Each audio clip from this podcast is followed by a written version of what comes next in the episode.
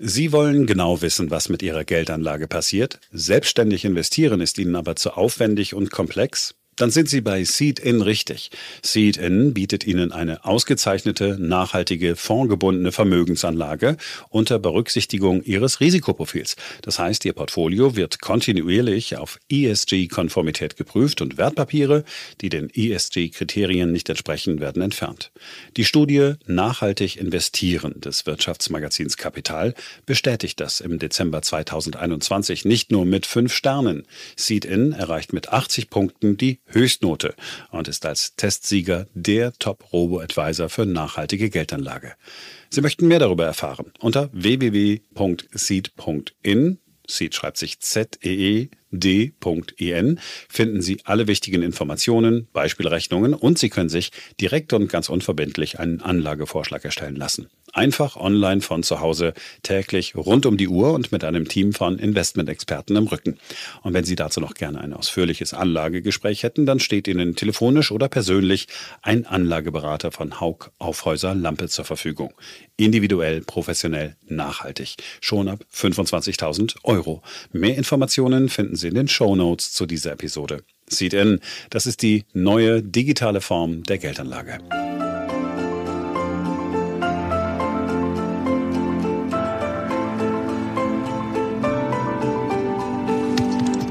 Hier ist BTO Beyond Obvious 2.0, der Ökonomie-Podcast von Dr. Daniel Stelter.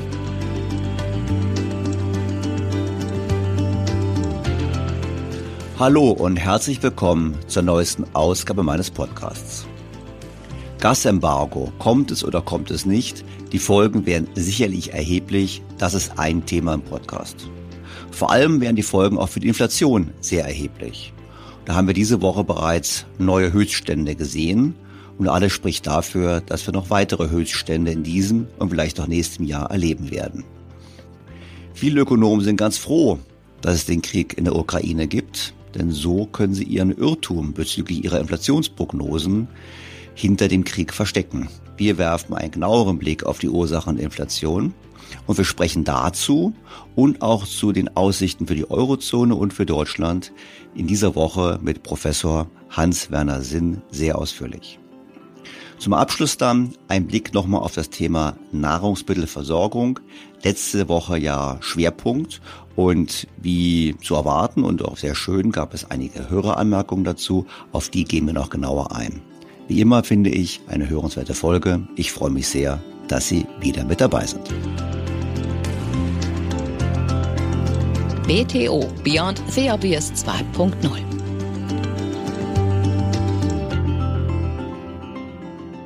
Beginnen wir mit dem Thema Gasembargo, ja oder nein. Zur Zeitpunkt der Aufnahme dieses Podcasts am Donnerstag sieht es so aus, als gäbe es kein Embargo auf russischer Seite und auch in Europa gibt es noch keinen Konsens, umgekehrt auf den Import von Gas zu verzichten. So oder so müssen wir jetzt schon feststellen, dass die Energiekosten einen erheblichen Einfluss haben für viele Industrien. Ich hatte das ja bereits in Folge 128, wo Herr Dr. Proske vor dem Hintergrund der stark gestiegenen Energiekosten dafür plädiert hat, die Insolvenzantragspflicht temporär auszusetzen bzw. zu modifizieren. Und in der vergangenen Woche hatte ich die Möglichkeit, mit einigen Vertretern der Automobilzuliefererindustrie zu sprechen. Und die haben mir einfach geschildert, wie bereits bei normalen Unternehmen also jetzt nicht besonders energieintensiven Unternehmen, der Energiekostenanstieg in den letzten zwölf Monaten höher ist als die bisherigen Margen. Das heißt im Klartext, diese Unternehmen schreiben jetzt rote Zahlen. Sie tun sich trotz des Umfeldes sehr schwer, diese Kostensteigerung entsprechend an ihre Kunden weiterzugeben. Das heißt, es geht in die Margen hinein, es geht in die Gewinne hinein und einige haben sogar gesagt, sie persönlich rechnen wenn es so weitergeht, bereits in den kommenden Monaten mit den ersten Insolvenzen. Wir haben das sonst gelesen in den Zeitungen. Wir haben gesehen, das erste Stahlwerk in Bayern hat bereits die Produktion eingestellt aufgrund der Energiekosten.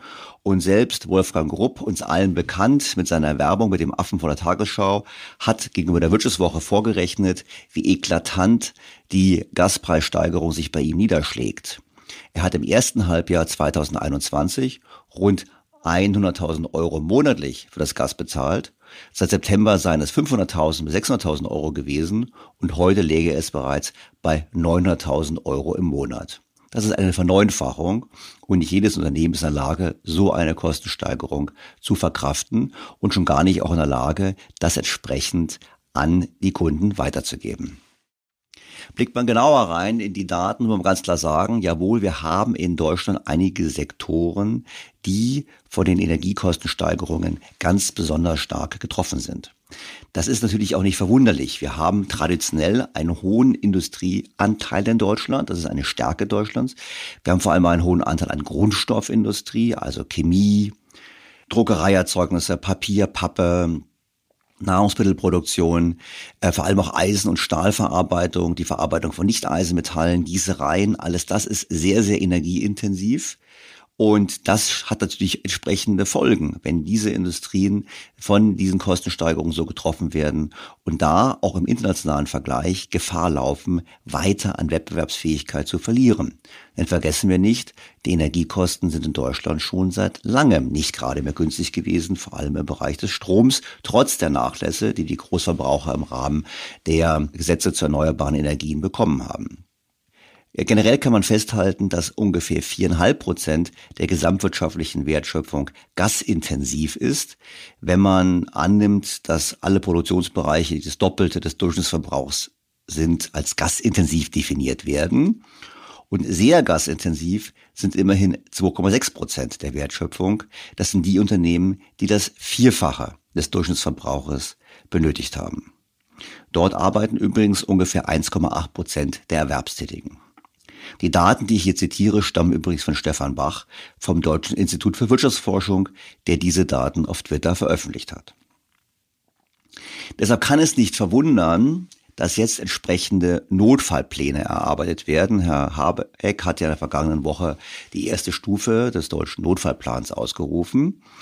Man muss allerdings leider feststellen, dass es wieder mal so ist, dass wir nicht richtig früh dran sind mit diesem Notfallplan. Zum einen könnte man natürlich sagen, naja, die Notfallpläne hätten wir schon spätestens erarbeiten sollen zur Jahreswende, als wir gesehen haben, dass die Spannungen zwischen Russland und der Ukraine ernsthaft zunehmen. Werden sie aber noch früher erarbeiten müssen, denn bereits im Jahre 2018 hat das Bundesamt für Bevölkerungsschutz und Katastrophenhilfe eine Übung zum Thema Ausfall der Gasversorgung durchgeführt. Wenig verwunderlich kam aber raus, dass dann, wenn Gas knapp wird, die Aufrechterhaltung der Funktionsfähigkeit der staatlichen Verwaltung in Frage gestellt wäre. Das ist kein Wunder, man würde im Prinzip Schulen schließen müssen, müsste Krankenhäuser schließen. Ähm, auch private Haushalte wären betroffen, denn obwohl die privaten Haushalte eine Bevorzugung haben bei der Gaslieferung in so einem Fall, muss man damit rechnen, dass wenn ganze Gaskraftwerke und Industriebetriebe abgeschaltet werden, dass dann entsprechend auch Anwohner dieser Region wahrscheinlich auch mit abgeschaltet werden. Also es gibt also keinen absoluten Schutz für die privaten Haushalte. Was ich sehr interessant fand in dieser Studie ist, dass ein Bereich von der Gasversorgung besonders abhängig ist. Und zwar die Lebensmittelproduktion. Hier deckt Erdgas rund 50 Prozent des gesamten Energiebedarfs. In einzelnen Branchen wie Molkereien, Ölmühlen und Zuckerfabriken liegt der Gasanteil deutlich darüber. Eine Ursache dafür ist übrigens, dass die Unternehmen in den letzten Jahren, um ihre CO2-Bilanz zu verbessern, von Öl auf Gas umgestellt haben. Und die damalige Studie des Bundesamtes hat eben gezeigt, dass in einer Gasmangellage es auch Produktionsausfälle gäbe bei Bäckereien und der Milchindustrie und damit die Lebensmittelversorgung unmittelbar betroffen wäre. Es käme, so die Studie, zu temporären regionalen Engpässen bei Brot- und Milchproduktion. Und ebenso wären auch Geflügelbetriebe und Schlachthöfe getroffen, bei denen die Gasversorgung als Prozesswärme eine wichtige Rolle spielt.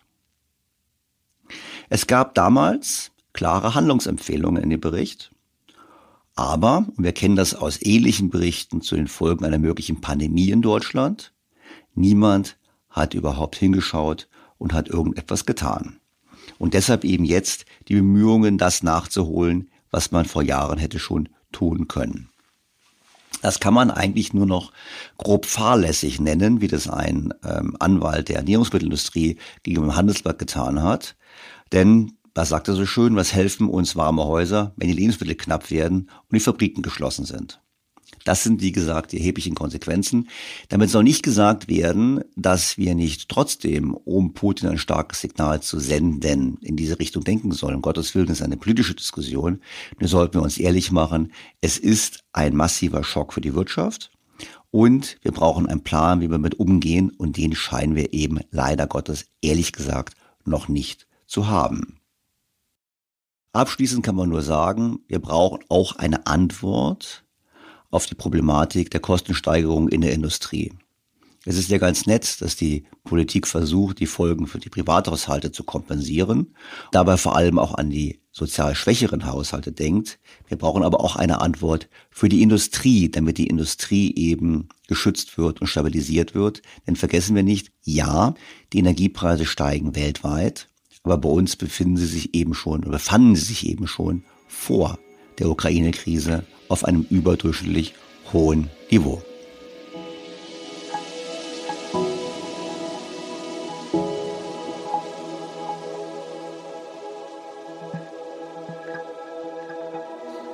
Die höheren Energiepreise schlagen natürlich unmittelbar auf die Inflation durch. Aber auch andere Preise steigen. So erreichte mich in dieser Woche eine E-Mail von einem Hörer, der mir die Preiserhöhung seines Lieferanten geschickt hat. Das war im Bereich der Elektroindustrie und des Gewerbes und die durchschnittliche Preiserhöhung ab Mai beträgt 18 Prozent. Das sind schon erhebliche Raten und da kann man durchaus, wie der Hörer geschrieben hat, von galoppierender Inflation sprechen. Und wie gesagt, das, was hier geliefert wird, das sind vor allem Kabel und Leitungen. Das heißt, es geht hier um Kupfer, Aluminium und Kunststoffe. Man sieht, alles wird teurer oder schlägt entsprechend durch. Und deshalb ist es richtig, dass wir erwarten müssen, dass die Inflationsraten im Laufe dieses Jahres Richtung 10 Prozent gehen. Das hat immerhin der Sachverständigenrat der Bundesregierung dieses Jahr gesagt. Sie haben 9 Prozent gesagt, da fehlt nicht mehr so viel. Und wir müssen natürlich sagen, okay, was passiert da eigentlich? Wir haben ziemlich sicher in diesem Jahr in den USA zweistellige Inflationsraten und in der Eurozone könnte es dazu kommen. Und nicht wenige Ökonomen sind richtig froh, würde ich mal vermuten, dass sie mit dem Krieg in der Ukraine eine Erklärung haben für den von ihnen nicht vorhergesehenen Preisanstieg. Doch machen wir uns mal ehrlich, die Preise stiegen schon davor. Im Februar, also vor dem Einmarsch Putins in der Ukraine, stiegen die Preise auf Jahresbasis in den USA um 7,9 und in der Eurozone um 5,9 Prozent. Wie gesagt, das hat mit dem Krieg erstmal nichts zu tun. Der Krieg befeuert es weiter. Und das liegt vor allem daran, dass tendenziell eher keynesianisch orientierte Ökonomen traditionell die Bedeutung der Geldmengenentwicklung für die Inflationsrate verkennen. Dabei finde ich, es darf niemand wundern, dass Wachstumsraten der Geldmenge M3, also eine breit gefasste Geldmenge, von über 40 Prozent in den USA und immerhin 18 Prozent in der Eurozone seit Februar 2020 sich entsprechend in den Preisen niederschlagen. Wir haben einfach viel mehr Geld, was ein nicht weiter gestiegenes Warenangebot quasi jagt und vor dem Hintergrund zu Preisanstiegen führt. Natürlich ist es schwer, Inflationsraten vorherzusagen. Das haben wir in den letzten sechs Monaten gesehen. Das liegt auch daran, dass man eben verschiedene Methoden kennt in der Wirtschaftswissenschaft, um Inflation vorherzusagen. Und wer sich nochmal genauer damit beschäftigen möchte, den erinnere ich an die Podcast 34 vom August 2020. Der Titel damals, Inflation, kommt sie oder kommt sie nicht? Das hört sich nochmal anzuhören. Ich bin jetzt kein Hellseher. Ich habe mich damals auch natürlich vorsichtig positioniert und gesagt, jawohl, das kommt ganz sicher. Aber ich habe eben aufgezeigt, dass eben Wachstum der Geldmenge tendenziell, nicht sofort, aber tendenziell und mit Verzögerung sich auch oftmals eben in entsprechenden Preissteigerungen niederschlägt. Wir haben verschiedene Theorien über Inflation. Und wie so oft in der Wirtschaftswissenschaft passt jede Theorie irgendwann. Nicht jede Theorie passt immer, aber die Theorien passen zu verschiedenen Zeiten. Vielleicht ganz kurz damit Zusammenfassung, was für Theorien es gibt. Die wichtigste sicherlich ist die sogenannte Phillips-Kurve. Die Phillips-Kurve, nach dem neuseeländischen Ökonomen Phillips benannt, zeigt eine Beziehung auf zwischen der Lohninflation und der Arbeitslosenquote. Also, je weniger Menschen arbeitslos sind, desto größer die Verhandlungsmacht der Arbeitnehmer, desto höher die Lohnsteigerung und entsprechend auch desto höher die Preissteigerung und die Inflation. Das ist die Methode, die heute immer noch von den Notenbanken, vor allem von der US-Fed, als Basis angelegt wird für die eigene Politik. Die zweite Inflationstheorie ist die sogenannte Kostenschubinflation. Die Idee dahinter ist, dass die Inflation bei Inputpreisen beginnt, also wie beispielsweise jetzt bei Öl und Erdgas und Kohle und Rohstoffen, und sich dann über Liefer- und Produktionsketten bis zum Verbraucher ausbreitet. Also, wir haben es gerade eben gesehen, 18% Preissteigerung für Elektrokabel. Das ist im Prinzip der Beginn der Überwälzung Richtung Verbraucher, weil am Ende sind es irgendwelche Verbraucher, die Elektriker beauftragen, um entsprechende Kabel zu zählen. Und deshalb korreliert auch die Erzeugerpreisinflation oft mit der Verbraucherpreisinflation mit einer entsprechenden Verzögerung. Also die 18% Kabelpreisanstieg werden sich über Zeit natürlich auch an den Konsumentenpreisen niederschlagen. Die dritte Theorie zur Erklärung von Inflation ist letztlich die sogenannte monetäre Theorie. Der Monetarismus, der war in den 80er Jahren, 1980er Jahren im Mittelpunkt der Inflationsprognosen, ist ganz simpel und sagt im Prinzip, stark steigende Geldmengen führen entsprechend auch zu entsprechender Inflation. Das war Milton Friedman, auch das haben wir damals im Podcast bereits diskutiert. Das ist komplett aus der Mode geraten in den letzten Jahrzehnten, einfach deshalb, weil der Zusammenhang eben nicht mehr galt. Die Geldmengen wuchsen, die Zentralbankgeldmengen wuchsen, aber es gab keine Inflation. Die Ursachen dafür sind relativ wichtig zu betrachten. Wir hatten zum einen die Globalisierung, haben wir auch oftmals im Podcast diskutiert. Wir hatten einen massiven Angebotsschock durch den Eintritt Chinas und Osteuropas in die Weltmärkte. Das wirkte deflationär.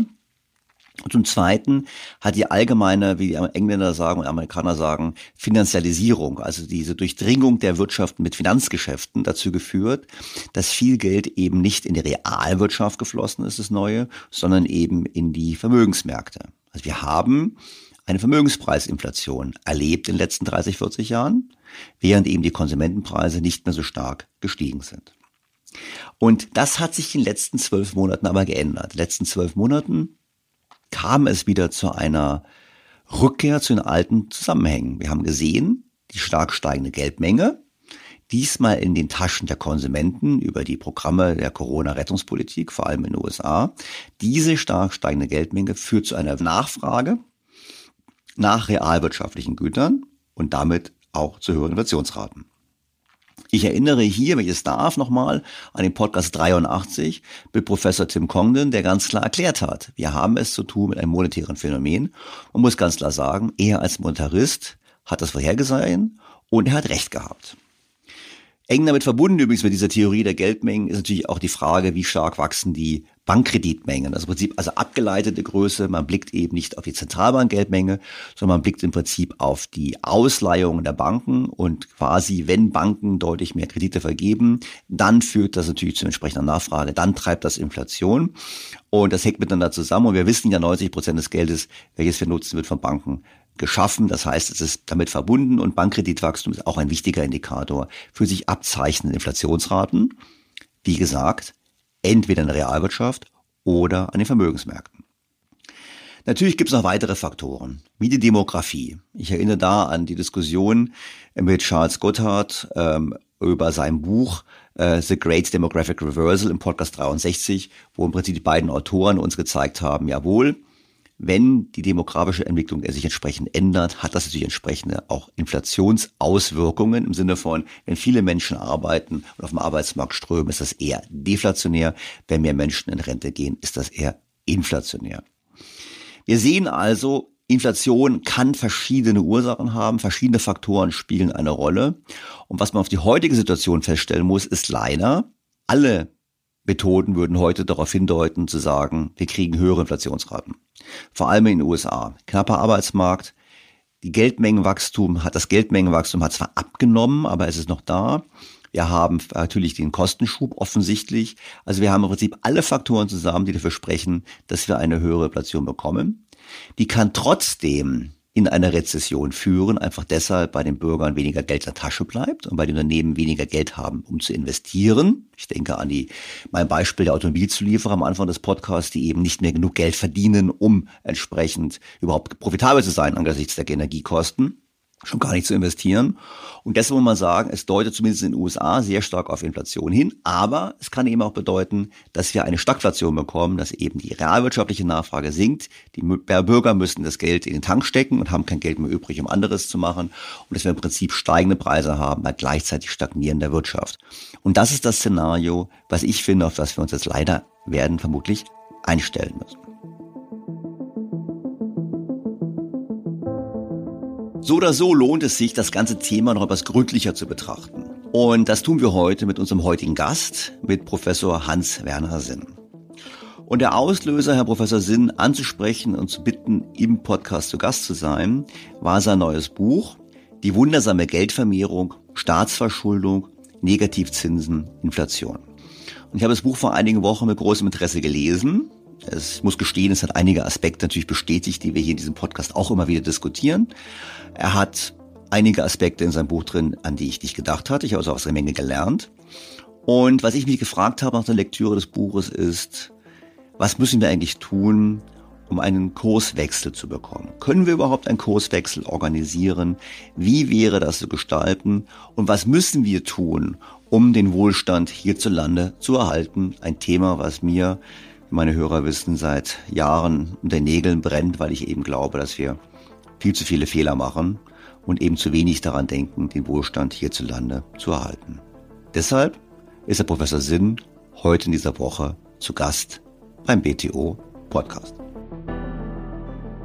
Hans-Werner Sinn ist bis zu seiner Emeritierung im Jahr 2016 Präsident des IFO-Instituts, Direktor des Center for Economic Studies und Geschäftsführer der CES IFO GmbH gewesen. Hans-Werner Sinn leitete das IFO-Institut als Präsident ab 1999. Der breiten Öffentlichkeit ist Sinn durch seine wirtschaftspolitischen Sachbücher bekannt. Kaltstart ist Deutschland noch zu retten. Dann die Basarökonomie, das grüne Paradoxon, Casino-Kapitalismus und die Target-Falle. Sein neuestes Buch heißt Die wundersame Geldvermehrung. Staatsverschuldung, Negativzinsen, Inflation. Erschienen ist dieses Buch im November des vergangenen Jahres und beschäftigt sich mit der Politik der Europäischen Zentralbank. Sinns Fazit, Europa muss schleunigst wieder auf den Pfad einer soliden Geldpolitik zurückkehren.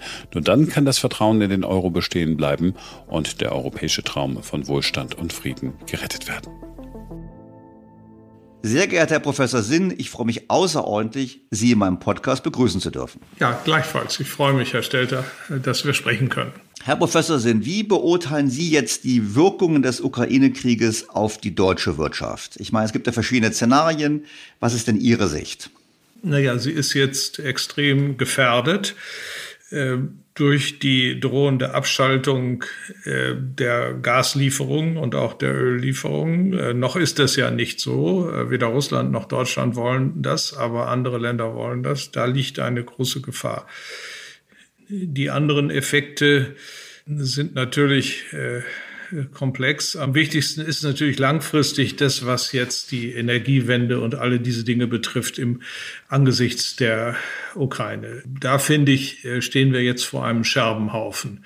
Das ist aber nicht etwas, was jetzt mit der unmittelbaren Konjunkturlage zu tun hat.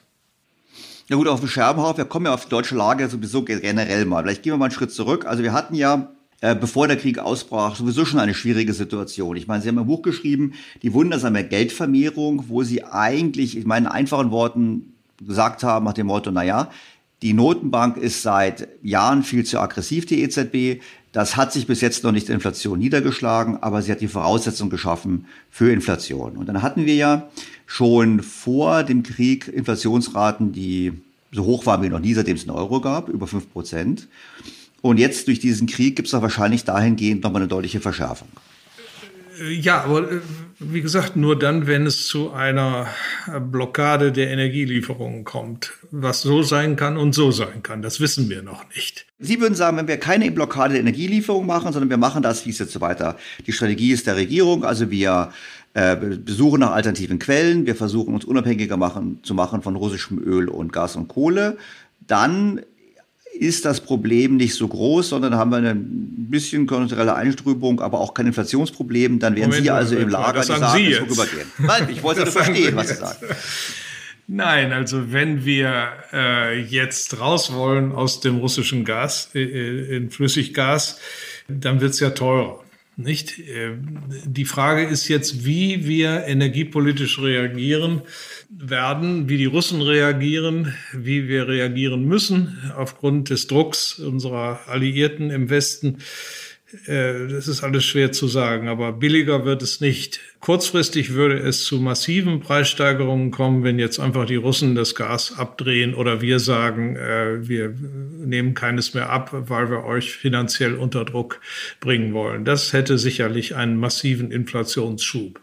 Wenn wir langfristig Ersatz schaffen durch äh, Flüssiggas, dann ist das auch ein Inflationsschub, weil es ja nur viel teurer ist, das herzubringen, aber es ist nicht so dramatisch. Klar, in jedem Fall äh, geht es ein bisschen in die Preise. Und die Frage, die sich für mich stellt, ist, wie sollte die EZB darauf reagieren? Weil es gibt ja zwei Lager. Das eine Lager der Ökonomen sagt, das ist eben ein externer Schock, es ist vorübergehend. Die EZB sollte ruhig bleiben, weil vor allem höhere Preise ja auch bedeuten weniger Konsum und weniger Investitionen, also eine Dämpfung der Wirtschaft, das ist ja wie eine Steuer. Und die anderen sagen, nein, die EZB sollte trotzdem die Zinsen anheben, einfach um auf diese Art und Weise sicherzustellen, dass die Inflation nicht zum Dauergast wird. Ja, sie muss ähm, äh, nach Recht und Gesetz handeln. Ähm, sie darf das ja gar nicht entscheiden, frei. Der Maastrichter Vertrag verlangt von ihr Preisstabilität zu gewährleisten. Punkt. Ja, und nicht etwa Preisstabilität unter bestimmten Bedingungen und Abwägen gegen andere Ziele. Das darf sie alles nicht. Äh, der Vertrag ist ganz eindeutig. Äh, sie hat das vorrangige Ziel, Preisstabilität zu gewährleisten und andere Überlegungen, die die allgemeine Wirtschaftspolitik betreffen, darf sie nur insofern mit zu Rate ziehen, wie das Ziel der Preisstabilität dadurch nicht gefährdet wird. Das heißt, diese ökonomische Diskussion, die da einige führen, äh, man sollte vielleicht nichts tun, weil die ist unrechtmäßig im Ergebnis. Ich kann nur so viel sagen. Und wenn Sie mich jetzt ökonomisch fragen, was sinnvoll wäre, würde ich immer noch sagen, äh, das, was der Maastrichter Vertrag verlangt, ist auch ökonomisch sehr sinnvoll. Denn äh, wir haben ja die Grundsituation einer Stagflation, wie wir sie in den 70er Jahren schon mal hatten. Eine Stagflation ist eine Situation nicht, in der man stagniert, das ist gar nicht mal unbedingt gemeint, sondern in dem, äh, in der die äh, gesamtwirtschaftliche Nachfrage größer ist als das Angebot. Die Firmen können nicht so viel liefern, wie die Kunden haben wollen. Das ist eine Stagflation. Das kann sogar mit einem gewissen Wachstum noch einhergehen. Ja? Und äh, das liegt eindeutig daran, dass wir jetzt äh, wegen der Pandemie weltweit äh, Lieferengpässe haben. Quarantäne in den äh, chinesischen Häfen, das war im Sommer letzten Jahres besonders ähm, schwierig und äh, dann dachte man, es beruhigt sich wieder, aber am aktuellen Rand haben wir ja wieder neue Ausbrüche in China und wieder stehen Tausende von Frachtern vor den Häfen in, auf der See, die nicht reingelassen werden, ihre Ware nicht löschen können und deswegen auch keine neue aufnehmen können, um sie nach Europa zu liefern. Hier geht es im Wesentlichen dann um industrielle Zwischenprodukte. Die berühmten Chips sind, gehören dazu, aber auch viele andere Waren, die die europäischen Hersteller brauchen. Das ist das Hauptproblem. Und in einer solchen Situation, wo es also einen Nachfrageüberhang über das Angebot gibt, gibt es eine Inflation. Ja? Und diese Inflation kann man gefahrlos ausbremsen, indem man die gesamtwirtschaftliche Nachfrage verringert. Diese Verringerung kann durch eine Zinserhöhung und eine kontraktive Geldpolitik insgesamt geschehen, denn höhere Zinsen verringern die Investitionsgüternachfrage, verringern dadurch die äh, Nachfrage nach Gütern auf das Niveau idealerweise des geschrumpften Angebots. Ja, das ist die richtige Politik. Aber die Alternative wäre ja auch, dass die Staaten die Ausgaben einschränken, oder? Ich will mal ganz kurz sagen, es wäre auch theoretisch möglich, dass die Staaten weniger Defizite machen, weniger ausgeben und so die Nachfrage zurückgeht. Ja, ja, natürlich, beides. Beides. Äh, die EZB hat mit ihrer Zinspolitik aber auch einen Einfluss auf die Staaten. Sie hat diesen Einfluss in der Vergangenheit äh, in die expansive Richtung gehabt, dadurch, dass die EZB die speziell die Staatspapiere gekauft hat, um ihre Geldmenge auszuweiten. Wir reden hier über über 4000 Milliarden Euro Staatspapierkäufe. Von dem Geldüberhang, der geschaffen wurde seit 2008, sind 80 Prozent durch Staatspapierkäufe entstanden. Diese Politik hat die Staaten ermuntert, sich immer weiter zu verschulden. Die EZB hat gesagt, hör mal, hört mal, keine Sorgen, äh, wir haben hier das Geld aus der Druckerpresse für euch zur Verfügung. Wir kaufen euch die Staatspapiere, nachdem ihr sie an die Märkte verkauft habt, an die Banken, anschließend sofort ab. Die Kurse würden nicht fallen, die Zinsen würden nicht steigen aufgrund dieser exzessiven Staatsverschuldung, wie das sonst der Fall ist. Und dann haben die Staaten gesagt, na ja, wenn die EZB uns die niedrigen Zinsen garantiert, dann können wir uns ja munter verschulden, es kostet uns ja gar nichts. Und diese Verschuldung äh, hat vielleicht stabilisierend gewirkt in den Teilen der Euro-Krisen, die also teilweise dann auch noch keynesianisch waren, wo es also an gesamtwirtschaftlicher Nachfrage fehlte. Der staatliche Schuldendampf hat hier Nachfrage hinzugefügt. Äh, aber sie war auf jeden Fall jetzt falsch in der Pandemie. Und sie ist auch falsch äh, nach wie vor, äh, wenn wir die äh, Energiekrisen, äh, die jetzt hier anstehen äh, und zum Teil schon stattfinden, hinzurechnen. Jetzt gehen wir mal ganz kurz auf dieses Thema des Geldüberhangs ein. Sie haben gerade so nebenher gesagt, also die Geldbank ist, ist mein Wort, habe ich es verstanden, 80 Prozent schneller gewachsen als die Wirtschaftsleistung. Sie können es euch besser definieren, auch was Sie wirklich damit meinen. Das heißt, wir haben da einen riesigen Geldüberhang, der geschaffen wurde. Die Staaten haben es genommen, um es auszugeben, aber äh, wir haben noch umgekehrt in den letzten Jahren, zumindest jetzt bis 2000 21 ja eigentlich keine Inflation gesehen. Also obwohl die Geldmenge stark wuchs, gab es ja keine Inflation. Also ähm, war es insofern legitim von der EZB das zu tun oder gucken wir nur falsch und messen Inflation falsch? Ja, Moment mal. Die Geldmenge ist nicht 80 Prozent schneller gestiegen als die Wirtschaftsleistung. Die Geldmenge ist relativ zur Wirtschaftsleistung seit dem Sommer 2008 auf das ähm, Sechsfache gestiegen. Es ist insgesamt auf das Siebenfache gestiegen. Wenn man also die Vergrößerung der Wirtschaftsleistung nominal und äh, die Erweiterung der Eurozone um die baltischen Länder und so weiter herausrechnet, dann ist es noch das Sechsfache. Äh, das, das ist halt das Problem, ist eine ganz andere Dimension. Und von dieser Versechsfachung, die da stattgefunden hat, sind also fünf Sechstel überflüssig. Ne? Das ist der Geldüberhang. Das sind etwa 5 Billionen Euro.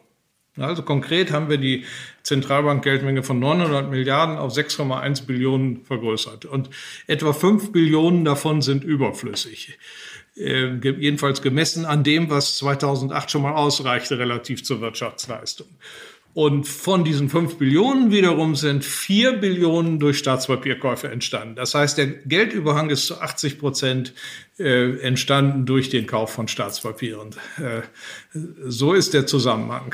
Gut, aber jetzt würde ja Milton Friedman hätte ja gesagt, eigentlich hätten wir schon in den letzten Jahren hohe Inflationsraten sehen müssen, wenn die Geldmenge so viel schneller wächst als die Wirtschaftsleistung. Aber die gab es nicht.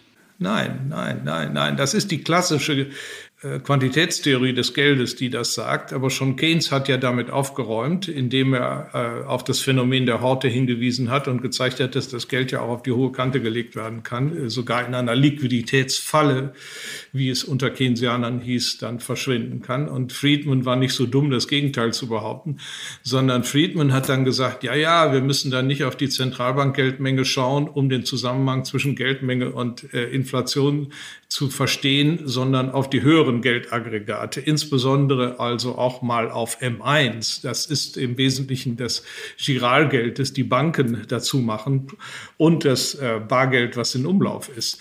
Und ähm, äh, da zeigt sich ein engerer Zusammenhang. Aber M1 ist gar nicht so stark gestiegen, ist ein bisschen gestiegen.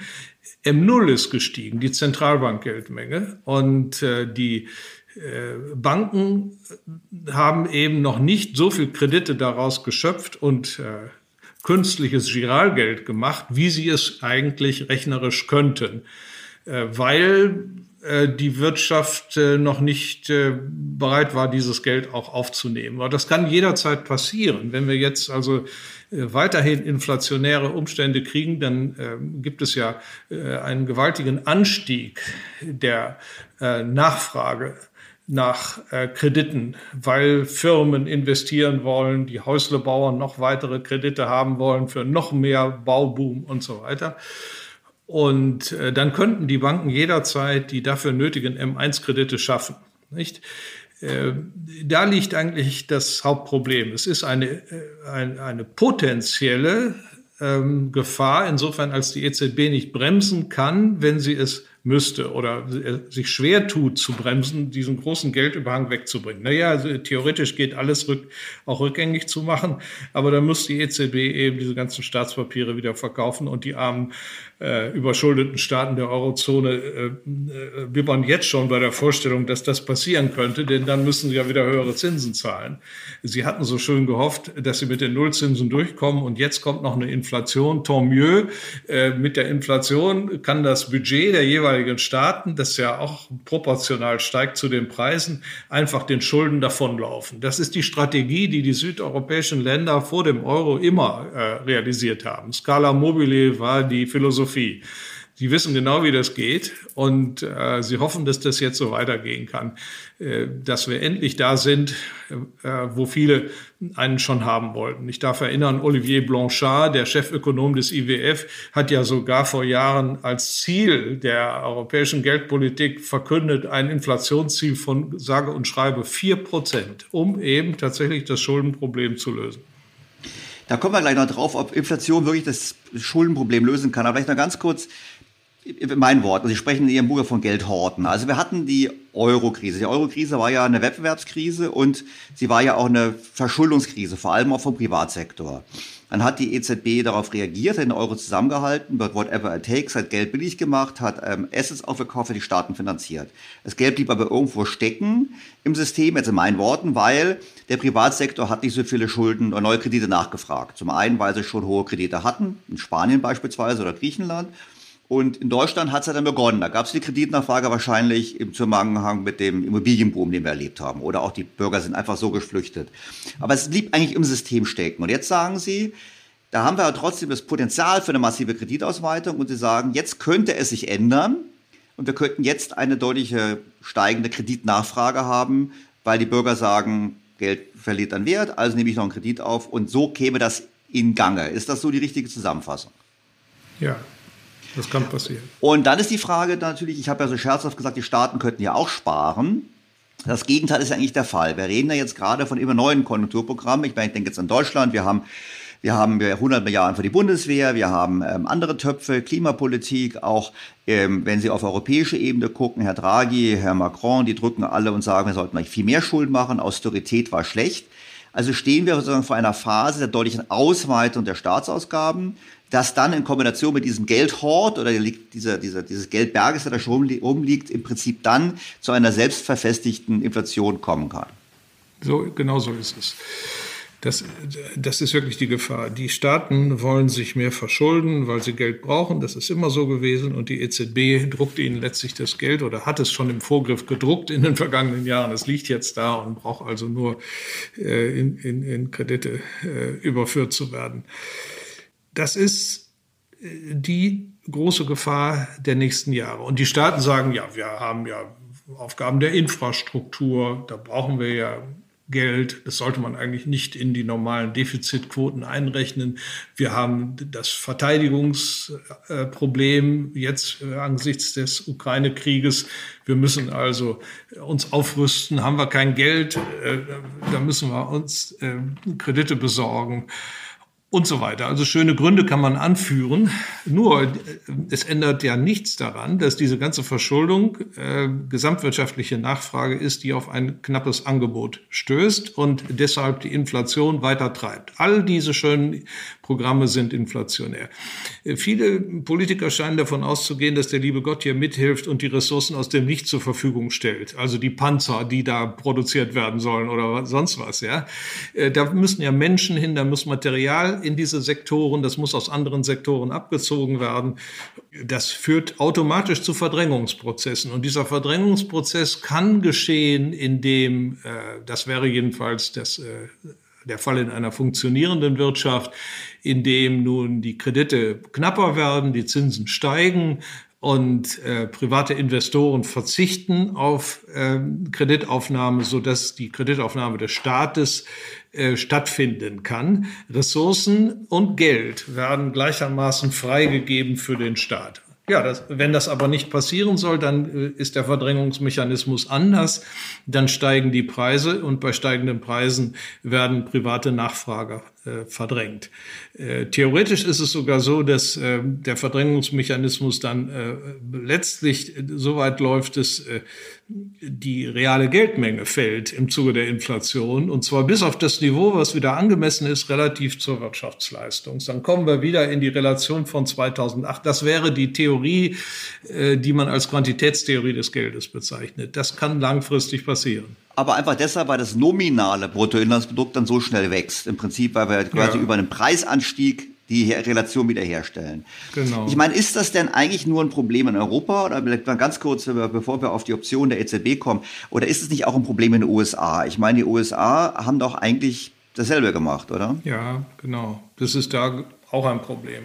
Äh, das ist eine Parallele. Und die Europäer haben ja diese lockere Geldpolitik der Amerikaner, wenn man so will, nur kopiert. Sie haben sie ja im Nachhinein gemacht. Aber sie haben dann ihren äh, Master übertroffen, indem sie also noch viel mehr Geld relativ zur Wirtschaftsleistung gedruckt haben. Also in äh, der Kassenhaltungskoeffizient makroökonomisch M0 durch Sozialprodukt. Ja ist eben in Europa bald auf das Doppelte, also doppelt so schnell gestiegen seit 2008 wie in den USA. Verstehen Sie? Europa hat es viel, viel intensiver gemacht. Und würden wir dann sagen, eigentlich, was wir erleben, ist eigentlich schon Modern Monetary Theory in der Praxis. Also, dass man sagt, jawohl, die Staaten können beliebig sich verschulden in der eigenen Währung, weil die Notenbank ohnehin immer das Geld zur Verfügung stellen wird und Pleiten gibt es nicht mehr ja, die Modern Monetary äh, Theory, äh, die führende Ökonomen als Modern Monetary Nonsense bezeichnet, äh, impliziert ja, dass da Ressourcen aus dem Nichts geschaffen werden können. Und das ist ja nun gerade der, nicht der Fall, wenn wir in einer angebotsseitigen Beschränkung sind. Es ist ja sowas von absurd, äh, so etwas heute noch zu argumentieren, wo wir angebotsseitige Beschränkungen haben und äh, offenkundig und sichtbar für jeden ist, dass die Güter nicht ausreichen ja, äh, dass man dann unterstellt, man kann also durch äh, äh, Gelddruck und Staatsverschuldung Ressourcen aus dem Nichts herbeizaubern. Ja, wie denn? Sorry, die Lockdowns sind doch da. Das passiert ja nicht. Dann gehen wir jetzt mal weiter. Also die Frau Lagarde hatte jetzt angedeutet, vielleicht könnte man unter Umständen, wenn wirklich alles gut geht, im Herbst mal drüber nachdenken, etwas auf die Bremse zu gehen. Also eigentlich macht sie nicht das, was Sie jetzt gerade gesagt haben, sondern sie macht eigentlich weiter. Sie befüllt quasi den Geldhort weiter mit ihren Kaufprogrammen. Ja. Als Olivier äh, Blanchard mit seiner 4%-Forderung kam, da war, äh, äh, war sie ja Präsidentin des IWF und er war ihr Mitarbeiter. Das kommt doch aus dieser Ecke. Sie darf aber keine Inflation machen. Jetzt äh, weiß die Frau nicht, wie sie vorgehen soll. Sie will eine Inflation machen, unterstelle ich mal, wenn die, ja, die alten Theorien vom haben, IWF richtig sind. Ja, aber sie darf das ja nicht sagen. Das ist ihre Schwierigkeit. Okay, also sie sagt, sie ist dagegen, aber eigentlich möchte sie das gerne haben. Und wir sind ja schon bei über 4 Prozent, wir sind ja schon bei 5. Einige sprechen ja, vielleicht kriegen wir dieses Jahr sogar mal 7 Prozent. Wir haben die Inflation. Wie geht es jetzt eigentlich weiter? Also die Inflation zieht an, aber die Zinsen dürfen ja nicht steigen, weil wenn die Zinsen jetzt wirklich steigen, also die Nominalzinsen steigen würden, hätten wir zum einen höhere Finanzierungskosten für die Staaten, wollen wir nicht, also was wollen die Staaten nicht, und wir hätten wollen gleichzeitig auch Genau, und wir hätten gleichzeitig sicherlich auch Probleme an den Vermögensmärkten, weil, ähm, wissen Sie, wenn ich eine Immobilie kaufe auf Kredit, ähm, der Nominalzins spielt schon eine Rolle. Vor allem, wenn zum Beispiel Mieten gedeckelt sind oder Mietpreisbremsen sind und ich gar nicht die Miete entsprechend anheben kann, ist für mich der Nominalzins auch relevant, nicht nur der Realzins. Also die kann eigentlich gar nicht Zinsen erhöhen, oder? Weil sofort hätten sie die Krise bei den Staatsschulden und den Vermögensmärkten. Es muss ja nicht eine Krise sein. Äh, es ist eine Bremsung. Äh, nicht jede Bremsung ist eine Krise. Ich meine, bei Einzelnen ist es eine Krise, aber solche kleinen Krisen gehören immer dazu zur Steu äh, makroökonomischen Steuerung. Aber Sie haben recht, es kommt nicht nur auf den Realzins, sondern auch auf den Nominalzins an, weil eben ein höherer Nominalzins höhere laufende Verpflichtungen in der Regel bedeutet der Schuldner, die sie aus ihrem Einkommen dann nicht decken können. Denn auf eine negative Tilgung lassen sich die Banken, äh, negative Nominaltilgung lassen sich die Banken bei ihren Kreditkontrakten noch nicht ein. Ne? Ja, das ist bremsend, wenn man die Zinsen erhöht. Also ganz klar ist es bremsend, wenn man sie schneller erhöht als die Inflationsrate. Und ich gebe Ihnen recht, es ist auch dann bremsend, wenn man sie vielleicht nur so viel erhöht wie die Inflationsrate, sodass der Realzins konstant bleibt. Aus dem besagten Liquiditätsargument heraus. So what? Das ist das, was wir brauchen. Wir brauchen eine Bremsung. Die gesamtwirtschaftliche Nachfrage muss reduziert werden, um auf das, Niveau äh, runterzugehen, das jetzt überhaupt produziert werden kann. Ich weiß nicht, ob Sie sich mal mit der temporären ähm, Gleichgewichtstheorie beschäftigt haben. Die war in den 70er Jahren entstanden. Barrow Grossman äh, und andere, äh, Malenvaux haben dazu geschrieben. Auch ich selbst habe theoretische Papers geschrieben, damals in den 70er Jahren. Und da ist es ein Szenarium, nicht? Wir haben einmal die keynesianische Unterbeschäftigung, da fehlt es an gesamtwirtschaftlicher äh, Nachfrage. Die Firmen sind gerne bereit, mehr zu produzieren, wenn denn die Kunden da wären. Und äh, dann gibt's aber das äh, Stagflationsszenarium, wo es an Angebot fehlt und äh, die Firmen gar nicht können. Die Nachfrage ist da, das Angebot fehlt. Und da gibt es ganz unterschiedliche Rezepte. In der keynesianischen Unterbeschäftigung macht es Sinn, die äh, Nachfrage anzuheizen durch äh, eine lockere Geldpolitik. In der Stagflation ist das Gegenteil richtig. Da muss man das, die Nachfrage begrenzen und reduzieren auf das zu knappe Angebot, weil die ganzen Probleme, die hier bestehen, haben mit Geldpolitik und Nachfrage gar nichts zu tun. Äh, also jedenfalls die angebotsseitigen Probleme haben damit nichts zu tun. Und deswegen muss man das Angebot verbessern. Deswegen fährt der Habeck nach Katar, um das Angebot zu verbessern, nicht? Zum Beispiel, indem er uns LNG besorgt, der, äh, aus Furcht, dass, dass wir aus Russland kein äh, normales Gas mehr bekommen. Solche Politiken sind jetzt angebracht. Jetzt haben wir ja gesehen, bin ich bei Ihnen, jetzt haben wir ja gesehen, also Sie haben ja sehr schön argumentiert, Sie haben gesagt, wir haben diesen, diesen Geldüberhang geschaffen, oder nicht wir, sondern die EZB hat den Geldüberhang geschaffen. Wir haben jetzt ein Umfeld, was inflationär ist, wo die Menschen merken, wir sind in einem inflationären Umfeld, man merkt, es lohnt sich, einen Kredit aufzunehmen, einfach in der Hoffnung, dass der Kredit sich entwertet, nach dem Motto, lass es uns so machen wie Frankreich und Italien. Damit steigt die Nachfrage, da verschärft sich das Inflationsproblem und gleichzeitig haben wir eine Notenbank, die gefangen ist in ihrer vergangenen Politik und in ihrer Rolle als Euro-Retter, die eigentlich nicht gegensteuern kann. Ich meine, das ist dieses Szenario der, Galoppier der selbst, selbstverfestigten, galoppierenden Inflation. Genau. Wenn wir jetzt beide sagen, okay, ähm, ein Paul Volcker gibt es nicht. Frau Lagarde wird niemals ein Paul Volcker sein, weil, ein Paul, weil vielleicht hätte die Bundesbank das gemacht, wenn sie es noch gäbe mit der deutschen Wirtschaft. Aber die EZB kann es für Europa nicht machen, weil da wird es den politischen Rückhalt nicht geben. Was wären die Alternativen? Ich meine, Draghi und Macron sind doch ganz stark jetzt auf dem Trip und sagen, lasst uns doch Schulden vergemeinschaften. Ich meine, das ist ja nun kein neues Thema. Das ist, glaube ich, schon immer die Strategie gewesen und bei jeder Krise wird es da in die Richtung weiter geschoben. Ich meine, wäre denn die Vergemeinschaftung von Schulden dann die ehrlichere Lösung, die dann auch es ermöglichen würde, der EZB aus der lockeren Politik auszusteigen?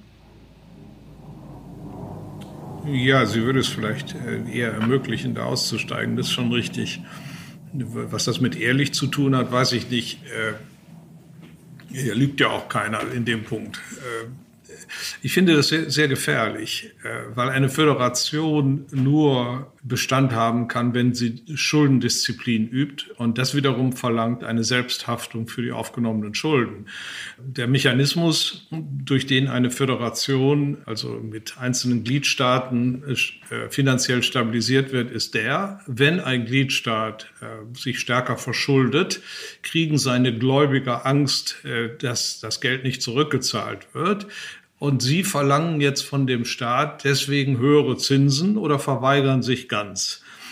Und die höheren Zinsen mindestens verhindern, dass äh, exzessiv Kredit aufgenommen wird. Das ist so eine eingebaute, selbstverständliche Schuldenbremse in der Marktwirtschaft. Das gilt ja auch für die Privatwirtschaft äh, gleichermaßen. Es kann sich ja nicht jeder nach Belieben hier verschulden. Äh, dann sagt die Bank, hör mal zu, hast wohl einen, äh, von mir kriegst du kein Geld mehr oder wenn dann zu horrenden Zinsen. Und das ist gut so, dass die Bank das sagt, denn dadurch wird die, der, der Schuldenexzess vermieden und damit wird auch die, die ähm, übermäßige Nachfrage über das, was die Volkswirtschaft überhaupt produzieren kann, äh, vermieden, nicht? Wenn wir aber vergemeinschaften, dann setzen wir diesen Mechanismus außer Kraft. Das heißt, ein Staat kann sich sagen, jetzt verschulde ich mich mal, ich muss aber nicht befürchten, dass meine Gläubiger meutern und die Zinsen hochsetzen, sondern äh, die EZB sorgt schon dafür oder das Gemeinschaftshaftungsprogramm sorgt schon dafür, dass die Anleger keine äh, Sorgen haben, trotz dieser hohen Verschuldung und sind bereit, immer mehr Kredit zur Verfügung zu stellen. Ich meine, das gibt eine Schuldenlawine, die dabei entsteht entsteht und äh, führt mit einiger Sicherheit in den Staatskonkurs hinein.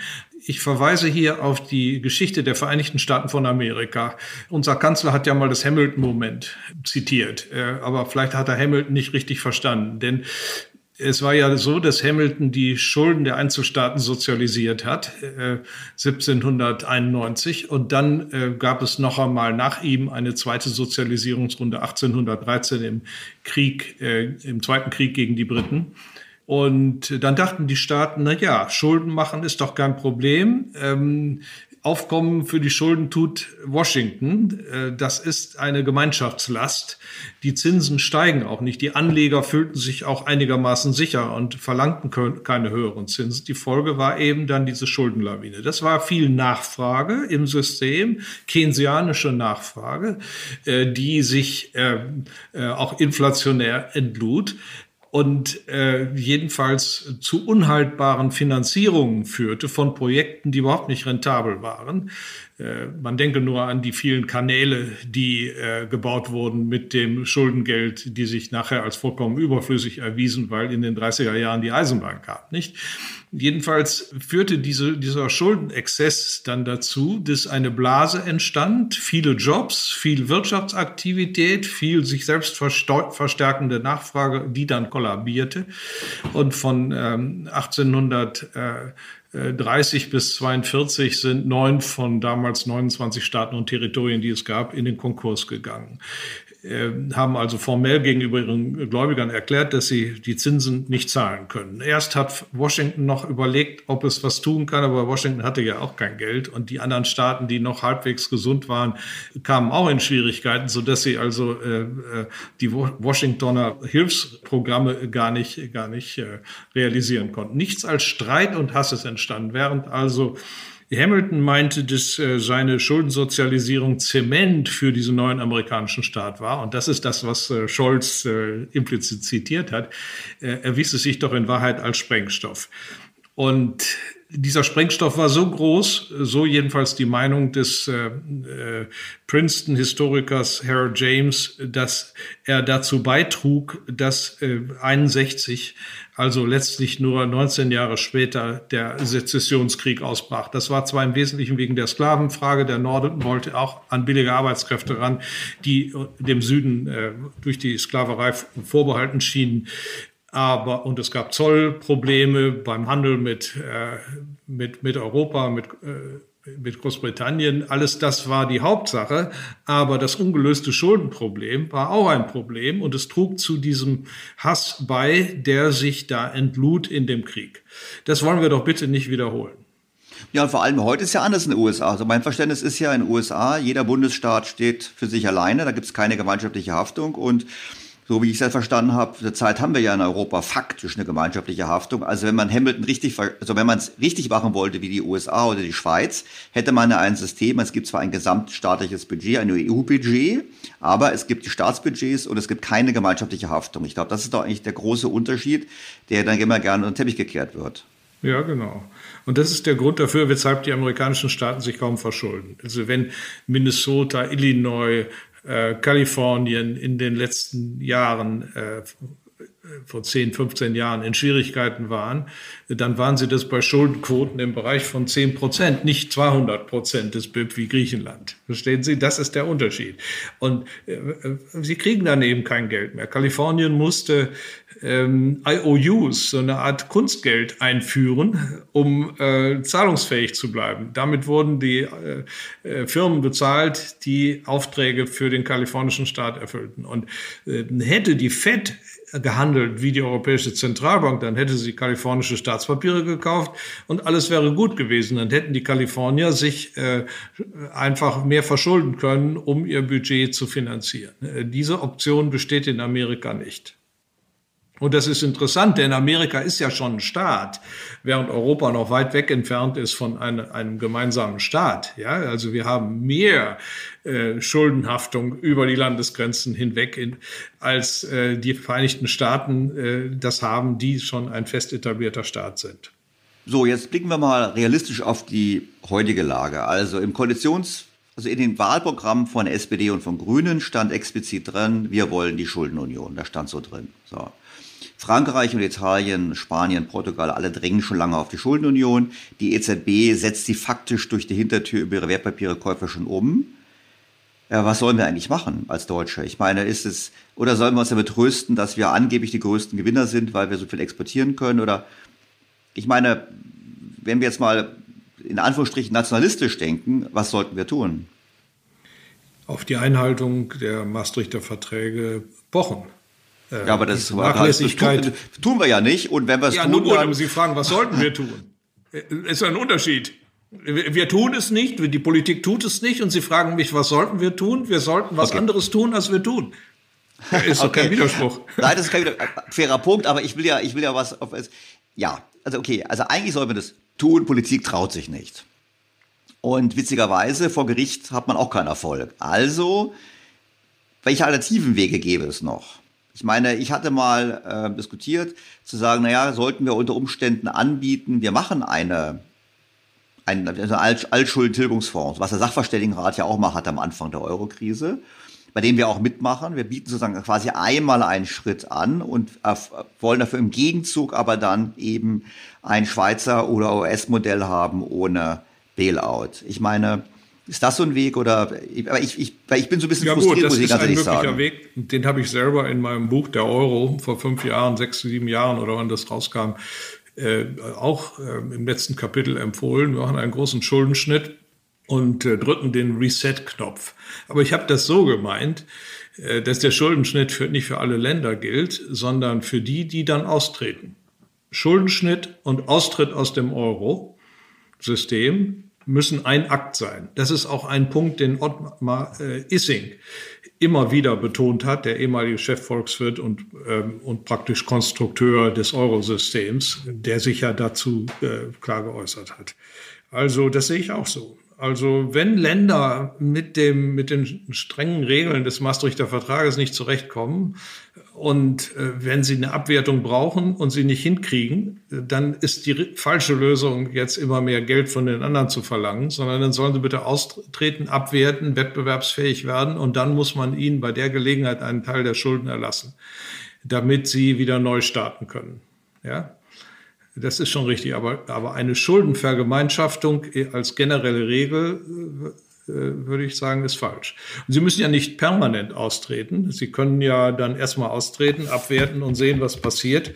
Und wenn sich die wirtschaftliche Lage nach einigen Jahren stabilisiert hat, was zu erwarten ist wegen der Abwertung, äh, dann äh, kann man ja darüber nachdenken. Wenn Sie auch vielleicht ähm, strukturelle Reformen gemacht haben, die eine äh, Stabilitätspolitik glaubwürdiger machen.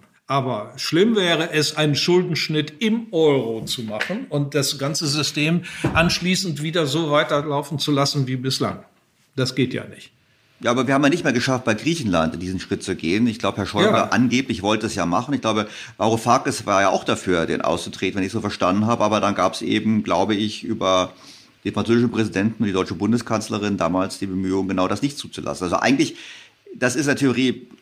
Ja, ich muss ich mich da fühlen bei meiner normativen Nein, Aussage? Nein. Ich will Sie ich als Staatsbürger schon, die haben mehr Macht, aber Sie fragen ja. mich als Ökonom.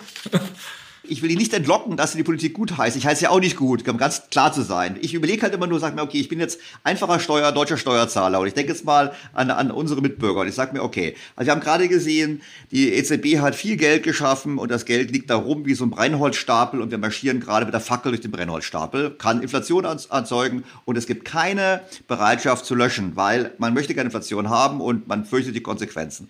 Wir haben gesehen, wir sollten eigentlich eine Reform durchführen im Euro, wir sollten uns an die Regeln halten.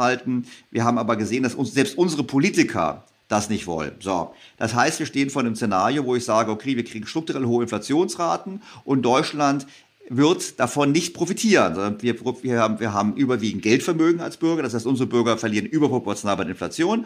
Und wir sind noch der Zahlmeister für ein System, was, wenn ich jetzt Ihnen folge, eigentlich ein Fass ohne Boden ist, wo ich zwar viel zahle, aber eigentlich nur Zeit kaufe, aber nicht saniere. Das ist jetzt sozusagen meine nüchternen Blick darauf. Und ich versuche halt immer noch mit ihnen gemeinsam zu sagen, okay, wenn jetzt schon die Politiker die Wege nicht gehen wollen, können wir ihnen noch was anderes anbieten? Ich glaube, das ist nur meine Fragestellung. Nicht, ich möchte nicht, dass sie jetzt hier ihre Grundsätze über Bord werfen, um Gottes Willen. Äh, nee, äh, nichts anderes anbieten. Äh, betone, dass äh, nicht nur Herr Schäuble 2015 äh, den Weg der temporären, äh, des temporären Austritts für Griechenland wollte. Sie haben schon Varoufakis erwähnt, der das eigentlich auch wollte und ja schon eine Parallelwährung vorbereitet hat. Kein geringerer als Papandreou hatte genau dieses vor, wie er freimütig öffentlich bekundet hat. Er wollte damals diesen Rettungsschirm mit all den Auflagen äh, der Bevölkerung zur Abstimmung vorlegen und äh, ging davon aus, dass die das ablehnen. Und für den Fall der Ablehnung wollte er dann aus dem Euro austreten. Und er ist heute nach wie vor der Meinung, dass das für Griechenland der bessere Weg gewesen wäre. Äh, er hat absolut recht. Aus ökonomischer Sicht ist es vernünftig, statt über viele, viele Jahre sich durch äh, Zurückbleiben bei der Inflation, durch eine Wirtschaftsflaute allmählich äh, wieder die Wettbewerbsfähigkeit zu erkämpfen, in der Hoffnung, dass Deutschland schneller inflationiert als man selber, ist es viel, viel einfacher, über eine Abwertung hinzukriegen. Man muss einfach dieses Thema äh, nochmal zur Diskussion stellen. Okay, ich glaube, ich bin bei Ihnen, wir sollten es tun. Ich persönlich glaube nicht, dass es die deutsche Politik machen wird. Ähm Nein, glaube ich auch nicht. Ja, das ist ja kein Widerspruch. Wissen Sie, ein Politiker, der kann gar nicht zwischen normativer und positiver Aussage unterscheiden, nicht?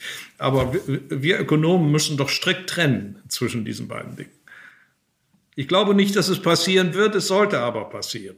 Okay, bin ich bei Ihnen. Jetzt gehen wir einen Schritt weiter. Sind wir denn der Profiteur des Euros? Es wird ja mal als Gegenargument gebracht. Die Worte, wir sollen zahlen, weil wir sind der große Export, Exporteur, wir sind der große Profiteur. Stimmt das eigentlich, dass wir der große Profiteur sind? Nein, das stimmt nicht. Wir haben profitiert ein Land von Exportüberschüssen. Zunächst einmal nicht, denn das heißt ja, sie liefern wertmäßig mehr Waren ins Ausland, als sie zurückkriegen. Sie werden ja ärmer, haben ja weniger Waren zum Konsum. Jetzt äh, kann man aber Exportüberschüsse, und so ist es ja auch, automatisch über die Märkte verwenden, um Auslandsvermögen anzuhäufen. Dann kann man sagen, na ja, dieses Vermögen steht da jetzt und wir können, wenn wir alt und äh, klapprig sind und äh, die Babyboomer jetzt äh, essen wollen und keine Kinder haben, in äh, 10, 15 Jahren dieses Vermögen verwenden und um im Ausland Importware zu kaufen, um also dann noch vernünftig zu leben. Das wäre äh, eine sinnvolle Strategie. Äh, so kann man also Exportüberschüsse begründen. Nur, kriegt man denn das? Was man da akkumuliert hat. Ein Großteil des Nettoauslandsvermögens der Deutschen. Deutschland hat übrigens das zweitgrößte Nettoauslandsvermögen auf der ganzen Welt äh, nach den Japanern, weil es so große Exportüberschüsse hat. Kriegt man denn dieses, diese Ressourcen überhaupt jemals zurück? Das ist die Frage. Wenn es nominalwertgesicherte Ansprüche sind, weil wir Staatspapiere anderer Länder gekauft haben. Wir heißt unsere Lebensversicherer haben also italienische Staatspapiere gekauft oder amerikanische Staatspapiere. Und jetzt gibt es eine weltweite Inflation. Ja, dann ist ja das, wird das Vermögen erodiert. Im Übrigen ist ein Teil des Vermögens etwa 40, 45 Prozent. Es schwankt immer ein bisschen, äh, wie Sie wissen, die Targetforderung der Bundesbank. Das ist ja auch nur eine nominalwertgesicherte Forderung. Wenn ich also allein die Inflation, die sich seit 2020 äh, realisiert hat, äh, bis jetzt äh, auf diesen Wert anwende, den die Targetzahlen Ende des letzten Jahres hatten, wären das schon 70 Milliarden Euro Verlust für die Bundesrepublik Deutschland. Was haben wir davon? Äh, übrigens, die Targetzahlen stehen in einer interessanten Beziehung zu den russischen Devisenbeständen, die, die man vielleicht mal betonen sollte. Äh, die westliche Welt hat ja jetzt beschlossen, die, den Russen ihre Devisenbestände wegzunehmen. Die Russen haben also Ex äh, Güter in die Welt geliefert, Rohstoffe in der Regel, haben Dollars, haben Euros akkumuliert, die liegen äh, auf den Konten, die die russische Notenbank bei den äh, europäischen Zentralbanken, bei der Fed hat. Und jetzt äh, sagen die westlichen Länder, das nehmen wir dir jetzt weg, gehört dir nicht mehr. Äh, wir konfiszieren das, nicht? Äh, diese Devisenbestände, die die Russen hier akkumuliert haben, durch äh, Lieferungen letztlich von Waren, äh, sind dasselbe wie die Targetsalden, die die Bundesrepublik Deutschland hat. Sie sind ursprünglich zurückzuführen auf Exporterfolge, die dann zunächst umgesetzt wurden in den Kauf von marktfähigen äh, Vermögenstiteln, die aber im zweiten Schritt durch die Geldpolitik in Europa, die asymmetrisch auch war, äh, zu bloßen Targetforderungen gegenüber anderen Ländern wurden. Und äh, das ist das Gleiche, nicht? Was machen wir hier eigentlich? Die Russen sind jetzt, äh, ich, ich will also jetzt keine Lanze für Russland brechen, Gott bewahre. Aber man muss einfach sehen, dass solche solche Devisenforderungen, wie wir sie in Form von Tagesalden haben, dann im Feuer stehen, wenn sie Forderungen gegen andere Zentralbanken sind und nichts Reales darstellen. Die Russen haben 160 Milliarden Goldbestände, die liegen bei ihnen im Keller, die haben sie. Aber die äh, bloßen Ansprüche in Dollars gegen die Fed und in Euros gegen die Bundesbank und andere Zentralbanken, die haben sie gar nicht, die kann man ihnen bei Bedarf wegnehmen. Und so ist das mit den deutschen Tagesalden auch. Also wehe in Europa, wir tun mal was, was den anderen nicht gefällt. Ne, weil uns das System eines Tages überhaupt nicht mehr passt, wie das hier organisiert ist, äh, dann sind natürlich die Targetforderungen auch weg. Genauso wie bei den Russen die Devisenbestände. Jetzt haben wir natürlich wahnsinnig viele Punkte angerissen. Also wir haben drei verschiedene Punkte. Einerseits Ersparnisüberhang, Exportüberschuss, kommen wir gleich noch drauf. Dieses Thema, ich will mal mit Russland. Ich glaube, das Erstaunliche ist eigentlich, das Signal, was wir jetzt gemacht haben, ist, in die Welt hinein. Eure Devisenforderungen sind nicht sicher. Das gilt für jeden. Weil ich meine, es gibt eine lange Geschichte von Ländern, die irgendwann mit, mit Amerika nicht konnten. Iran, Venezuela, äh, selbst Frankreich mal damals, als de Gaulle sein Gold haben wollte. Das heißt, eigentlich ist doch die Schlussfolgerung daraus, man darf keine Devisenreserven mehr halten im großen Bestand, weil man hat immer das Risiko, enteignet zu werden, sage ich mal ganz platt. Aber ich will auch die Russen auch nicht in Schutz nehmen. Auf die Tage zwei Forderungen bezogen wäre das doch eigentlich die Frage, was können wir tun, um die abzubauen? Sollten wir hingehen, sollten im großen Stil anfangen, in Griechenland, Italien, Spanien, Frankreich Immobilien zu erwerben beispielsweise oder Unternehmensanteile zu erwerben. Also irgendwie zu versuchen, dieses, diese monetäre Forderung, die ja schon durch Inflation, wie Sie schon vorgerechnet haben, entwertet wird, in etwas Reales zu tauschen. Oder wir brauchen wir eine Strategie zu sagen, lasst uns die Tage-2-Forderungen zu einem echten Asset machen und nicht nur zu einer fiktiven Forderung. Ja, definitiv brauchen wir die. Meine Forderung, die ich schon jahrelang erhoben habe, ist, äh, dass Deutschland darauf besteht, äh, dass zwischen den Zentralbanken die Schuldverhältnisse, die hier entstanden sind, äh, ausgeglichen werden durch Hergabe marktfähiger Assets, am besten durch Gold.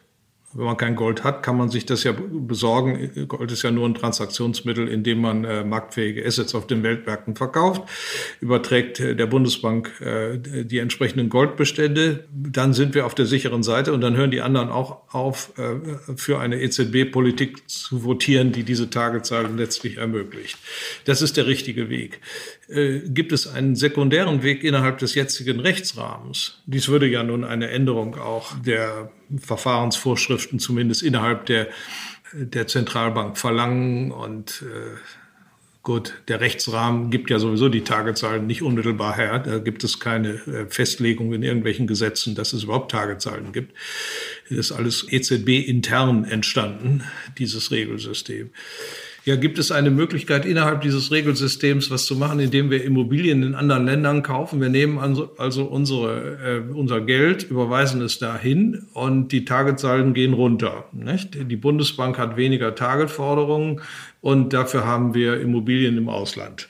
Das hört sich gut an. Ich weiß, dass Sie das mal vorgeschlagen haben, aber ich glaube nicht, dass es funktioniert. Und zwar deswegen, weil äh, die Länder, um die es hier geht, äh, immer noch äh, von den Kapitalmärkten als unsicher angesehene Länder sind. Das heißt, die Zusatzliquidität, die wir dorthin tragen, indem wir das tun, die kommt postwendend zurück jedwede Extraliquidität, die nicht unmittelbar benötigt wird für die Transaktionen dieser Länder, äh, wird von den dortigen Banken und anderen Anlegern äh, wieder bei uns investiert. Dann kaufen sich deutsche Immobilien dafür. Dann ist das Geld also wieder da. Dann haben wir die griechischen Immobilien und die Griechen haben unsere Häuser. Äh, haben wir viel gewonnen dadurch? Nicht. Also es geht leider nicht. Das ist ja das Problem. Diese Targetsalden entstehen dadurch, dass die Liquidität per Saldo vom Süden in den Norden geflossen ist, weil sie im Süden im Überfluss geschaffen wurde. Äh, einmal überproportional geschaffen wurde, relativ zur Wirtschaftsleistung, und dann eben auch äh, insgesamt im Überfluss geschaffen wurde, so dass man ähm, entbehrliche Liquidität, die man aus Sicherheitsgründen nicht bei den eigenen Banken lassen wollte, lieber verwendet hat, um in Deutschland einkaufen zu gehen, die Aktien zu kaufen, die Häuser zu kaufen, alles Mögliche, auch, auch neue Produkte zu kaufen, die deutschen Autos zu kaufen. Das ist die Ursache für diese Targetsalden und äh, äh, die Konsequenz ist eigentlich nur, dass man jetzt verlangen muss, dass was Echtes dafür zurückgegeben wird. In den USA, um das noch zu sagen, gibt es ja das ISA-System. Ähm, zwischen den Notenbanken des, äh, den Einzelnotenbanken, äh, den Distriktnotenbanken in den USA und da entstehen auch targetähnliche Salden. Die mussten lange Zeit bis etwa 1975 in Gold getilgt werden zwischen den Zentralbanken. Es war nicht so, dass das Gold physisch hin und her geschoben wurde. Es lag ja in Fort, Fort Knox. Es wurde nur umgebucht äh, zwischen den Distriktnotenbanken. Und dann hat man das anschließend, als auch das äh, Bretton Woods-System, das auf Gold basiert war, zusammengebrochen war, äh, durch marktfähige ähm, Assets ersetzt. Da gibt es also ein Asset-Portfolio bei der Fed, dessen Eigentümerschaft den Distriktnotenbanken zugewiesen wird und dann wird, wenn solche Salden entstehen, halt ähm, das Eigentum übertragen. Das ist also zumindest äh, relativ real gedeckt. Das haben wir alles in Europa nicht. Die Targetsalden sind offene Kreditforderungen innerhalb des Eurosystems. Da wird, wenn eine Überweisung von Griechenland nach Deutschland äh, gemacht wird und die Bundesbank den Überweisungsauftrag ausführt, von der Griechen, griechischen Notenbank der Bundesbank nichts gegeben. Ne, es gibt kein Konto bei der EZB, dessen Inhalt jetzt nicht mehr den Griechen gehört, sondern jetzt der Bundesbank gehört. Das gibt's nicht. Null. Die Bundesbank hat hier deswegen eine offene Forderung, äh, eine Kreditforderung. Und dieser Kredit wird automatisch wie ein Überziehungskredit im Eurosystem gewährt. Nicht? Genau, ohne Zins oder Negativzins und ohne Anspruch auf Negativzins. Es ist klar, es ist eine schlechte Anlage und wir hatten ja auch, ich habe auch die Studie, hatten ja Schularek mal bei sich zu Gast beim, beim IFO-Institut, der hat die Studie gemacht, dass, glaube ich, kein Land das Auslandsvermögen so schlecht anlegt wie die Deutschen. Ja, genau. Dann habe ich ihn verwiesen auf die Tagezahlen und erstaunlicherweise kam aus seinen Zahlen raus, dass das einer der Hauptgründe dafür ist. Ja. Ja, wobei das hat er nicht lange, so im Blick gehabt. Ja gut, aber es, wie gesagt, wir wären viel besser gefahren, würden wir unser Geld anlegen wie in Norweger. Aber jetzt gehen wir nochmal um. Wir haben gesagt, Exportweltmeister ist blöd, weil wir, wir, wir, wir hätten unsere Autos genauso verschenken können oder der Putin hätte sein Öl genauso verschenken können. Jetzt gibt es ja viele, die sagen, es gibt nämlich spiegelbildlich dazu, haben wir den Ersparnisüberhang in Deutschland. Wir haben ja zu hohe Ersparnisse, das ist ja das Spiegelbild vom, vom Außenhandelsüberschuss. Dann gibt es doch Leute, die sagen, und da will ich vielleicht auch fast schon dazu zählen, ich sage, na gut, ich bin jetzt in einem Umfeld, wo wir Inflation haben, ich bin im Umfeld, wo die anderen viel mehr Schulden haben, wo ich realistisch sage, keiner wird sparen, also alle machen Schulden. Wäre es nicht vernünftig, wenn dann Deutschland auch aufhören würde zu sparen? Ich meine, ganz ehrlich, wenn alle, wenn wir sowieso in, in eine italienische Währungsunion hinein rutschen. Warum müssen wir so eine hohe Abgabenquote haben in Deutschland? Warum müssen wir über Buchhaltungstricks und Sonderkonten irgendwelche Budgets realisieren? Wäre es nicht vernünftiger, wir würden auch Schuld machen? Oder ganz extrem wäre es nicht vernünftiger, der deutsche Staat macht Schulden und kauft ein globales Aktienportfolio wie der norwegische Aktienfonds, äh, äh Pension oder äh, der norwegische Staatsfonds und schenkt das den Bürgern, dann haben die Bürger wenigstens ein richtiges Asset global diversifiziert und schützen, haben Inflationsschutz und wir machen einfach mit. Ja, doch dafür spricht so manches. Äh, das ist ja ein Vorschlag, der also auch äh, von Clemens Fuß, meinem Amtsnachfolger, mal äh, gemacht wurde, darüber kann man reden, ja. Äh, ein schuldenfinanziertes Aktienportfolio, was den Bürgern gehört. Also unser Mix ist falsch, nicht? Es ist nicht falsch zu sparen, um fürs Alter vorzusorgen, auch für eine gesamte Volkswirtschaft, die ja altert. Das ist ja nun mal so. Den Babyboomern, die jetzt 57, 58 sind, folgt ja wenig, nicht? Wir altern im Durchschnitt und müssen dann auch essen und brauchen dafür Importe und dann brauchen wir Auslandsvermögen, um diese Importe zu bezahlen. Aber wenn uns das weggenommen wird, weil durch die Inflation, weil es nur nominalwert gesicherte Ansprüche sind, bringt das nichts. Wir müssen ja was Echtes äh, dafür hinsetzen. Und das könnten Aktien sein. Und man kann sich halt verschulden und Aktien kaufen und dadurch wird der Mix besser. Dann ist man besser geschützt und hat was Reales. Und das sollte der Staat durchaus machen, weil wir so tiefe Staatsschulden haben, dann sollten wir auch nicht sagen, wir wollen auf 60 Prozent zurück, sondern lass uns auch auf 100 Prozent gehen und noch mehr wie die Italiener und die Franzosen. Ja, das ist eine Strategie, über die man nachdenken kann. Man muss aber aufpassen, dass dieses Vermögen dann auch eigentumsrechtlich den einzelnen Bürgern zugewiesen wird. Denn sonst ist es auch nicht sicher. Der Staat verbraucht das dann für seine Zwecke. Nicht? Ein Hund legt sich keinen Wurstvorrat an. Der Staat bleibt da nicht sitzen auf diesen Vermögensbeständen, sondern verbraucht sie. Genau. 10.000 Euro für jeden, sage ich jetzt mal, in so einem Fonds, mit einem Alterssicherungskonto, mit Anlage. Finde ich fände ich eine gute Idee. Wie gesagt, ich habe die Richtung auch schon mal Vorschläge gemacht und wie gesagt, fände ich ganz super. Jetzt gehen wir ja. mal einen Schritt weiter. Was sollten wir denn noch tun? Weil ich meine, wir stehen ja vor ähm, erheblichen Herausforderungen. Ich meine, ich glaube, wir beide haben sofort Konsens.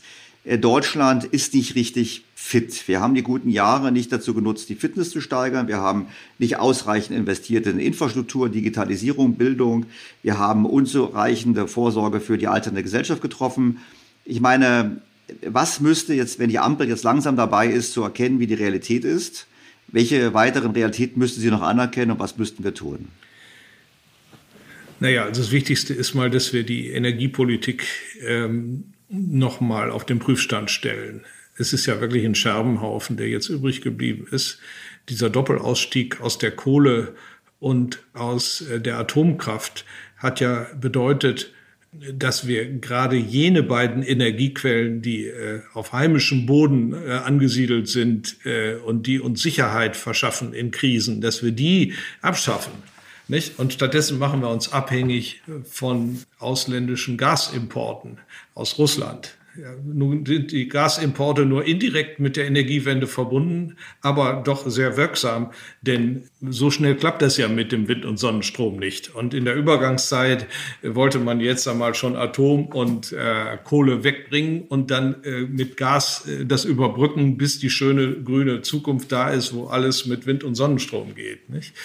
Also diese Strategie ist gescheitert, ist massiv gescheitert und äh, wir müssen das ändern. Wir müssen als erstes einmal den Atomstrom wieder reaktivieren, indem wir neue Kernkraftwerke bauen, äh, wie die Franzosen das tun. Die wollen ja ganz viele bauen. Macron hat ja das verkündet und äh, nachdem der Atomstrom auch dann grün äh, als grün klassifiziert ist, genießen die Investitionen in Atomkraftwerke die Zinssubventionen, die implizit durch die Europäische Zentralbank kommen, durch äh, die Taxonomieverordnung der EU. Wissen Sie, da werden die Papiere grün angemalt, wenn sie angeblich grün sind, und dann kauft die EZB sie äh, zu günstigen Bedingungen auf, äh, zu niedrigeren Zinsen und so weiter. Es, es, es ergibt sich eine differenzierte Zinsstruktur und je grüner etwas ist, desto billiger sind die Zinsen. Äh, davon sollten wir profitieren indem wir auch Atomkraftwerke bauen. Es gibt ja neue Typen, die inhärent sicherer sind, die auch nicht so viel Abfall machen. Äh, die kann man ja alle herstellen. Und vor allem kann man die alten, die jetzt noch da sind, wir haben ja drei, da im Norden eins, äh, Neckarkorn-Westheim und dann noch ISA 2, die sind ja relativ neu. Das sind gut funktionierende Reaktoren. Die sollten wir auf jeden Fall nicht jetzt abreißen. Außerdem sind einige abgestellt worden in den letzten zwei, drei Jahren. Die sind aber noch nicht kaputt. Statt die jetzt außer Betrieb zu nehmen, kann man sie ja auch wieder reaktivieren. Kann man ja wieder die Mannschaften haben. Man muss im Übrigen in der Atomkraft bleiben, um auch das Wissen nicht zu verlieren. Denn wenn man da Mannschaften hat, die so mit sowas umgehen können, die können ja wieder neue Leute anlernen und dann können wir wieder durchstarten in diesem Bereich. Atomkraft ist die Lösung für manches Ne, nicht die alleinige Lösung, will ich nicht sagen, aber es ist nun mal CO2-frei und äh, so riskant wie getan wird, ist, ist es halt auch nicht. Wissen Sie, ich habe ein Haus, das mit Atomkraft geheizt wird. Ja, wie? Geothermie. Geothermie ist zur Hälfte Atomkraft. Das sind radioaktive Zerfallsprozesse. Alles Erdreich ist radioaktiv unter uns. Die Erde äh, im Inneren ist stark, stark, radioaktiv und erzeugt dadurch äh, permanent diese Erdwärme mit. Alles andere ist die Rotationswärme. Äh, Im Vergleich zum Mond äh, reibt sich der Kern an der Hülle. Ja?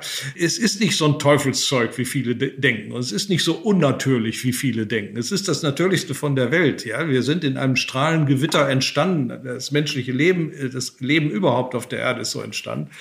Und das bisschen äh, Zusatzstrahlung, was jetzt entsteht durch irgendwelche Lager, die wir da unter der Erde haben, ist im Vergleich zu der natürlichen Strahlung überhaupt nicht der Rede wert. Ich verstehe also diese ganze Aufregung nicht. Das ist eine bloße mediale Hype, die da erzeugt wird, äh, mit, äh, mit, mit Ängsten, die keine reale Basis haben. Ich habe das nie verstanden und es ist jetzt an der Zeit, dass Deutschland sich verabschiedet von seiner Geisterfahrerposition. Denn wir sind tatsächlich das einzige Land auf der ganzen Erde, das aus der Atomkraft aussteigt. Überall werden neue Kraftwerke gebaut. Belgien hatte sich noch äh, zum Ausstieg erklärt, aber haben jetzt gerade festgelegt, dass sie eben doch nicht aussteigen. Die Schweden haben äh, nach Harrisburg, 79 war das, glaube ich, dann äh, kurz danach erklärt, dass sie aussteigen wollen. Pustekuchen, sie sind nicht ausgestiegen. Es gibt, gab 2016 einen großen Konsens aller Parteien, dass man eben dabei bleibt und die äh, äh kaputten Kernkraftwerke immer wieder repariert und auch dieses als, als grünes und CO2-freies Standbein der Energieversorgung hält. Wir sollten aufhören äh, zu glauben als Deutsche, wir seien im Besitz der Weisheit und alle anderen müssten uns folgen. Ab und zu ist es sinnvoll, sich mal umzugucken, ob überhaupt noch einer hinterherkommt. Und das ist ja offenkundig nicht der Fall. Vielleicht auch an dem Punkt, ähm, vielleicht ergänzend noch, ich glaube auch, wenn jetzt Herr, Herr Habeck rumreist in der Welt und Gas bekauft, um ähm, sozusagen die Lücke zu schließen, das kauft er ja jemandem weg. Wissen Sie, das kann ja sein, dass wir Deutsche es schaffen, dass wir unsere eigene Versorgung sicherstellen, aber wir treiben natürlich den Preis damit hoch. Das heißt, wir nehmen es eigentlich den ärmeren Ländern weg. Ähm, und eigentlich müssten wir doch wenn wir uns in einer Art Kriegswirtschaft befinden, alles tun, um die eigene Energieerzeugung hochzukriegen und die Nachfrage auf dem Weltmarkt durch uns zu reduzieren, weil letztlich die ärmeren Länder werden davon getroffen, die das nicht leisten können. Ja, aber das russische Gas, was wir da nicht mehr kaufen, weil wir aus Katar das kaufen, das steht ja jetzt auf den Weltmärkten zur Verfügung. Das fließt ja, gut, dann da über, China, ja über China über China und Indien dort auch hin. Ja, ich dachte, die Infrastruktur würde noch fehlen. Aber Sie haben recht, klar, wenn das sozusagen, sobald es geht, am Ende ist es sozusagen, wenn es, wenn es vollen Zugang hat, wenn es transportiert werden kann, dann hat man sowieso keinen Effekt. Dann haben wir nur Mengenverschiebungen und die, ja. die Weltmenge bleibt unverändert. Da bin ich bei Ihnen. Ich meine, Energiepolitik ist ein Thema in Deutschland. Was würden Sie denn noch, wenn wir jetzt sagen würden, nehmen wir mal an, die Ampel hört den Podcast und sagt, das, wir machen das doch nochmal. Und ich meine, Sie waren viel öfters bei Politikern als ich und Sie haben ja schon sich differenziert geäußert. Aber wenn wir nochmal wirklich sagen könnten, unser Wunschkatalog, wir gehen jetzt hin und sagen, lasst uns lasst uns ähm, die nächsten paar Jahre nutzen, um das Versäumte nachzuholen. Also Energiepolitik war ein Punkt, was soll man noch machen? Ja, die Bildungspolitik muss ein stärkeres Gewicht bekommen. Die wenigen Kinder, die wir haben, bilden wir nicht gut genug aus. Ähm, da ist zwar schon ein bisschen was passiert. Äh, wir waren schon mal schlechter bei den weltweiten Umfragen äh, und Tests, die da gemacht wurden vom Land der Dichter und Denker, in Anführungsstrichen, erwartet man eigentlich eine Art von Spitzenposition. Davon sind wir meilenweit entfernt. Insbesondere auch die äh, Migration, die ja nun äh, stattfindet, weil das Defizit an jungen Menschen hier ausgeglichen wird durch, äh, durch Zuwanderer, verlangt es, mehr Gewicht auf die Bildung zu setzen. Wir müssen die äh, Kinder der Immigranten von vornherein äh, in Vorschulen äh, gewöhnen an die deutsche Sprache, um sie früher heranzuführen an diesen Kulturkreis. Ja? Man kann das nicht in ihr Belieben gestellt sein lassen. In Frankreich gibt es die École Maternelle und da kommen alle Kinder rein. 99 Prozent der Vorschulkinder sind in, also der Kinder im Vorschulalter sind tatsächlich in dieser Vorschule und werden da schon einmal mit der französischen Sprache vertraut gemacht, nicht? Und äh, können dann anschließend im Schulsystem äh, viel besser zurechtkommen, als das in Deutschland der Fall ist. Und da wir schon bei Kindern sind, wie wär's denn mal mit eigenen Kindern? Äh, die sollte man ja doch auch mal wieder andenken. Wir haben einfach sehr, sehr wenig Kinder. Und ein Volk, das überhaupt keine Kinder mehr hat, also 1,3, 1,4 oder so ist, der, ist die Fertilitätsrate. Und wir brauchen aber 2,08, um die Bevölkerung konstant zu halten. Äh, ein Volk, das keine Kinder hat, nicht mehr genug Kinder hat, gibt sich doch auch irgendwie auf. Es ist ja traurig, das zu sehen, äh, wie wenig Nachkommen die Deutschen erzeugen. Aber ich bin der Meinung, dass die äh, Kinderarmut der Deutschen durch die Maßnahmen des Staates auch mit verursacht worden ist. Denn nicht zuletzt die Bismarckische Rentenreform hat äh, den Menschen klar gemacht, dass man ein Leben im Alter auch ohne Kinder haben konnte. Ohne, vor Bismarck war das klar, ohne Kinder geht es einem im Alter dreckig, weil man keinen hat, der sich um einen kümmert. Bismarck hat das in seiner Reichstagsrede 1881 ja auch in aller Deutlichkeit gesagt. Er will mit der Rentenreform äh, diese unwürdigen Verhältnisse beseitigen, dass, dass man betteln muss eben in der Familie, um im Alter ernährt zu werden. Diejenigen, die keine Kinder haben können. Und als er das dann aus diesem Grunde einführte, die Rentenversicherung, stellte sich heraus, aha, es gibt plötzlich äh, doch ein würdiges äh, einen würdigen Zustand im Alter, weil der Staat auch äh, für die Rente sorgt bei jenen, die keine Kinder haben das ist ja auch moralisch äh, ein richtiges, gutes Motiv gewesen. Nur der Anreizeffekt war da, dass die äh, Menschen von Generation zu Generation ihr Verhalten geändert haben und immer mehr gemerkt und gelernt haben, dass also eine Lebensweise ohne Kinder im Grunde äh, höheren materiellen Wohlstand bedeutet, weil wenn man alt ist, die Kinder anderer Leute für einen sorgen über das Rentensystem. Aber das ist eben das ökonomische Problem. Wir müssen äh, wieder die Entscheidungen der Menschen selber respektieren und sie nicht durch äh, die Art, wie man ein Rentensystem konstruiert, hier Anreize setzen zur Kinderlosigkeit, wie wir das getan haben.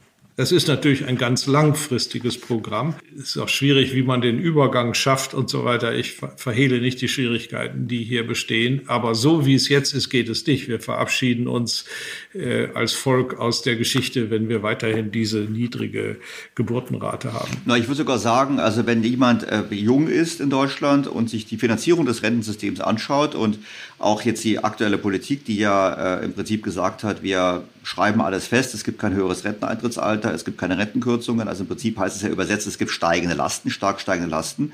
Dann kann man eigentlich nur sagen, als junger Mensch, dann sollte man sich überlegen, ob man hier bleibt, weil es ein ziemliches Verlustgeschäft ist, hier einzuzahlen. Ja, ja. Also das ist auch meine Prognose und es wird zu einer gewissen Selbstkorrektur kommen, weil das Rentensystem eben total überlastet sein wird, schon in wenigen Jahren, wegen, wenn die Babyboomer, die jetzt 57 sind, denen wenig nachfolgen, äh, wenn die in die Rente wollen, dann werden viele Leute merken, dass sie sich darauf nicht verlassen können. Und vielleicht ist das doch wieder ein natürliches Motiv, äh, Kinder zu kriegen, damit man im Alter nicht einsam und allein ähm, darben muss. Herr Professor, das, da bist, mag sein, aber bis das sich dann hinterher niederschlägt, eine demografische Entwicklung, vergehen ja locker 20 Jahre, also vor dem Hintergrund. Ja, aber verantwortliches Verhalten verlangt doch auch auf die lange Frist zu schauen. Die Politik schaut immer nur auf die kurze Frist, weil im Schnitt nach zwei Jahren gewählt wird. Das Hier und Jetzt dominiert alles.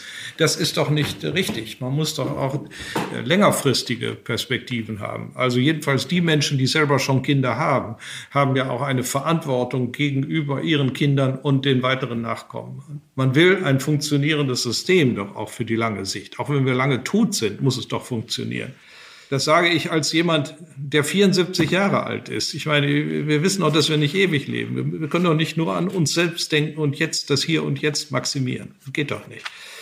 Herr Professor Sinn, das ist zweifellos richtig, wobei ich sagen muss, wenn ich jetzt überlege über unser Gespräch der letzten Stunde, habe ich das leider den Eindruck bekommen, dass wir an vielen, vielen Stellen eben nicht langfristig denken, sondern eben versuchen, kurzfristige Lösungen zu finden, die uns eigentlich keine Lösungen bieten, sondern eigentlich die Probleme verschärfen. Also wir haben ja diskutiert Geldpolitik, Europolitik, die ganzen Faktoren, Energiepolitik. Also ich hoffe, es wird gehört. Ich hoffe, es bewirkt etwas.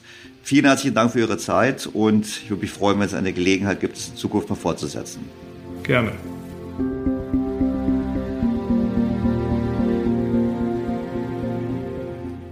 Kommen wir zum Feedback zu dem Podcast letzten Woche. In der letzten Woche ging es um die Herausforderung, die Nahrungsmittelversorgung der Welt mit Blick auf die Störungen der Exporte der Ukraine und Russlands sicherzustellen.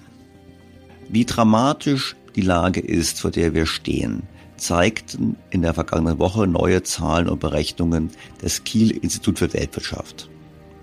Die Forscher haben nochmal berechnet, welche Länder entsprechend wie abhängig sind von den Exporten aus der Ukraine und aus Russland. Und in der Tat, das Fazit kennen wir, direkt vor unserer Haustür droht es zu einer Hungerkatastrophe zu kommen.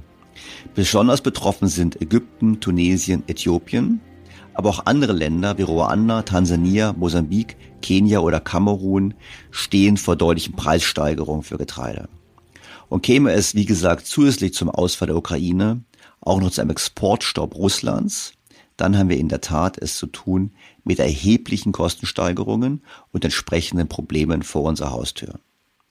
Die Simulationen des Institutes zeigen, dass beispielsweise Ruanda seine Weizenimporte um fast die Hälfte reduzieren müsste in so einem Szenario und dass die Preise um über ein Drittel ansteigen würden. Es ist schwer vorstellbar, dass so ein Szenario ohne erhebliche Unruhen vonstatten ginge. Also auch hier die Forderung der Forscher, dass die westlichen Länder einen großen Beitrag leisten müssten, um entsprechend die Nahrungsmittelkrise, die droht, entsprechend aufzufangen. Das bestätigt nochmal, wie wichtig die Diskussion der vergangenen Woche war, die natürlich einige Reaktionen ausgelöst hat. So kommentierte ein Hörer auf LinkedIn, dass ich und Herr Kempkes, mein Gesprächspartner, den wichtigen Aspekt der Reduktion von Verschwendung von Lebensmitteln nicht angesprochen hätten. Und sowohl Herr Kempkes als auch ich sind natürlich der Meinung, dass es ans wichtig wäre, die Verschwendung von Lebensmitteln zu reduzieren. Also insofern wir bedauern, das nicht erwähnt zu haben. Nur der Hörer meint nach dem Motto, aha, wir hängen hier irgendwelche Verschwendungstheorien an. Das tun wir sicherlich nicht. Verschwendungsideologien an. Es war schlichtweg ein Versehen, unser einzelnen Punkt nicht aufzuführen. Nur alleine dürfte dieser Faktor auch nicht genügen, denn es ist ein lang bekanntes Thema und offensichtlich ist es nicht ganz so einfach, in der Praxis die Maßnahmen zu ergreifen, die man sich theoretisch vorstellen möchte. Auch von Seiten der Landwirtschaft gab es Feedback. So meldete sich bei mir Dirk Hardenfeld mit einer Sprachnachricht. Was mir aber eigentlich in der ganzen Diskussion fehlt, ist das Argument, wie notwendig es ist, bestimmte Sektoren in der Nahrungsmittelproduktion zu schützen. Also das Augenmerk darauf zu richten, was brauchen wir denn wirklich, damit das Rad rund läuft. Denn wir kommen jetzt in eine Situation, da droht dieses System auseinanderzuspringen. Und der Gedanke oder zu sagen, ja, wir bei uns äh, haben genug und wir können uns das immer leisten, das gilt nur mit Blick auf die Vergangenheit, als uns alle Produktionsmittel zur Verfügung standen. Wir haben jetzt sicherlich noch Nahrungsmittel bis ins nächste Frühjahr hinein. Aber wenn wir diese Dinge Dünger, Treibstoff, Energie nicht lösen und nicht sagen, wen wollen wir unter Schutz stellen, was brauchen wir dringend. Wir brauchen einen Fahrplan, eine Strategie zur Bewältigung dieser Krise. Und wir müssen das schützen, was wir schützen können. Bestimmte Dinge können wir nicht schützen. Wir können nicht sagen, ja, jetzt wird es in der Ukraine wieder angebaut, aber wir können unsere Produktion schützen. Und wir müssen ein Konzept entwickeln, was ist bei uns notwendig. Wenn es jetzt so ist, wie in einigen Tageszeitungen gesagt worden ist, dass Diesel knapp wird, was nützt mir meine ganze Ernte, das ganze Jahr, was ich jetzt gemacht habe und produziert habe, bis zum Schluss? Und drei Tage vor der Ernte gibt es kein Diesel und der Mähdrescher kann nicht fahren. So ein Ding braucht am Tag etliche hundert Liter. Und wenn das Ding nicht läuft, dann kann ich nicht beigehen mit der Sense und versuchen, meine 100 Hektar abzumähen und sie dann zu trocknen. Beispiel zum Beispiel Mais, wurde ja jetzt hier vielfach gesagt. Das ist ja das, was viele nicht durchdenken. Wenn ich jetzt den Mais ernte, Mais ist in der Regel in unseren Regionen immer feucht, wenn wir den dreschen. Der muss getrocknet werden. Mein Landhändler hat jetzt gesagt, wenn das mit der Energie so bleibt und die Preise so hoch bleiben, werden wir Schwierigkeiten bekommen, unseren Mais zu trocknen. Und das sind die Dinge, über die müssen wir nachdenken. Das müssen wir jetzt einmal vorab denken. Was brauchen wir nächsten zwei, drei, fünf Jahre, um diese Produktion aufrechtzuerhalten? Ein ganz konkretes Beispiel. Heute Morgen ein Kollegen gesprochen, hat gesagt, ja, ein anderer Kollege produziert für Funny Kartoffeln. Die haben den Vertrag gekündigt, weil sie kein Sonnenblumenöl haben, um die Sachen zu frittieren und fertig zu machen. Das heißt, da wird jetzt plötzlich ein Kontrakt gekündigt. Er wird ja sicherlich irgendwas versuchen, was anderes reinzukriegen. A, ist die Zeit schon fast ein bisschen spät, um jetzt ein Sommergetreide oder irgendwas reinzunehmen. Mais würde vielleicht noch gehen. Vielleicht geht je nach Region, in seiner Region sogar noch Sonnenblumen. Kriege ich Saat? Ist das überhaupt möglich? Der Dünger, den ich für die Kartoffeln gekauft habe, reicht der aus fürs Getreide, um einen auskömmlichen Ertrag zu bekommen? Weil Dünger im Moment zu kaufen ist entweder teuer, wenn man ihn überhaupt bekommt. Das sind eben so Dinge, wir müssen uns die Ketten betrachten, diese Ketten, die unsere Produktionsmittel sichern. Wenn diese Dinge nicht in den Fokus gerückt werden, dass die Ketten zueinander passen und wir überhaupt erstmal feststellen müssen, was ist dann wirklich notwendig, um den Kreislauf aufrechtzuerhalten. Und das fehlt mir. Da denkt im Moment noch kein Mensch drüber nach. Und ich halte es für borniert und hochmütig zu sagen, wir haben ja, wir können uns kaufen. Das ist nur die momentane Situation mit Rückblick auf die Vergangenheit, dass wir immer alles hatten. Wenn es bei uns an wesentlichen Punkten knackt, und das ist der Dünger und das ist der Treibstoff oder die Energie, dann nützt uns unser ganzes Wohlfühlverhalten nichts, weil wir es nicht umsetzen können. Dann werden wir genauso gegen die Wand fahren wie die Afrikaner. Und dann wird es hier Verteilungskämpfe geben. Und wenn ich mir den Supermarkt jetzt die Regale angucke, habe ich das Gefühl, das geht eigentlich schon los. Das haben alle diese Herren, auch ihr Gast, nicht richtig auf dem Schirm. Aber das ist das, was tatsächlich dann passiert, wenn man diese Dinge vernachlässigt. In der Tat spricht viel dafür, dass wir die Herausforderungen noch nicht vollumfänglich erfasst haben. Darauf weist Herr Hardenfeld auch in einer ergänzenden E-Mail nochmals hin. Zum einen war die Produktion, die Nachfrage nach Nahrungsmitteln weltweit in den letzten Jahren immer nur knapp ausgeglichen. Kleinste Störungen führten sofort zu Engpässen. Wir wissen, dass die Nahrungsmittelproduktion sehr energieintensiv ist. Das haben wir bereits in einer Einführung des Podcasts diskutiert. Wir brauchen also Energie, um die Nahrungsmittel zu verarbeiten. Wir brauchen aber auch Energie, um die Nahrungsmittel zu erzeugen. Nehmen wir zwei Beispiele. Zum einen den Dünger. Die Länder Weißrussland, Kasachstan, Ukraine und Russland stehen vermutlich für ungefähr 90 Prozent des frei handelbaren Düngers in Europa. Bereits jetzt haben große Stickstoffproduzenten ihre Produktion gedrosselt aufgrund der gestiegenen Energiepreise und haben natürlich auch entsprechend auch die Preise für ihren Dünger deutlich erhöht. Russland hat ja bereits vor dem Krieg angekündigt, nicht mehr Düngemittel zu liefern. Ähnliches gilt für Weißrussland. Das heißt, wir haben hier ein Problem bereits sich abzeichnet beim Dünger. Ein anderer Bereich ist das Problem des Diesels. Wir wissen, dass Diesel knapp wird. Wir wissen, dass dies von dieser Dieselknappheit vor allem Europa betroffen wird. Und es gibt bereits Überlegungen, ob man am Ende zu einer Kraftstoffrationierung kommen müsste. Diesel ist deshalb wichtig, weil logischerweise ohne Diesel eine entsprechende Ernte nicht stattfinden kann. Das heißt, wir haben auch hier einen weiteren Aspekt, wo die Nahrungsmittelproduktion massiv gefährdet ist entlang der gesamten Wertschöpfungskette vom Dünger bis hin zur Bearbeitung der Böden, bis hin zur Verarbeitung der Nahrungsmittel nach der Ernte. Diese ganzen Faktoren sind hoch energieintensiv und hängen innen ab von Inputfaktoren aus Russland. Und deshalb heißt es nochmal, wir müssen es sehr ernst nehmen und wir sollten jetzt nicht so tun, als wäre es damit getan zu sagen, naja, dann essen wir etwas weniger Fleisch und die ganzen Maßnahmen nochmal, auch das ist richtig, das zu tun, bevor ich da wieder Kritik bekomme. Natürlich ist es richtig, das zu tun, aber es ist ein fundamentales Problem und die Einschätzung hier bleibt eben, dass wir immer noch nicht, da bin ich bei Herrn Hardenfeld, in vollem Umfang erkannt haben, wie dramatisch die Herausforderungen sind, vor denen wir stehen.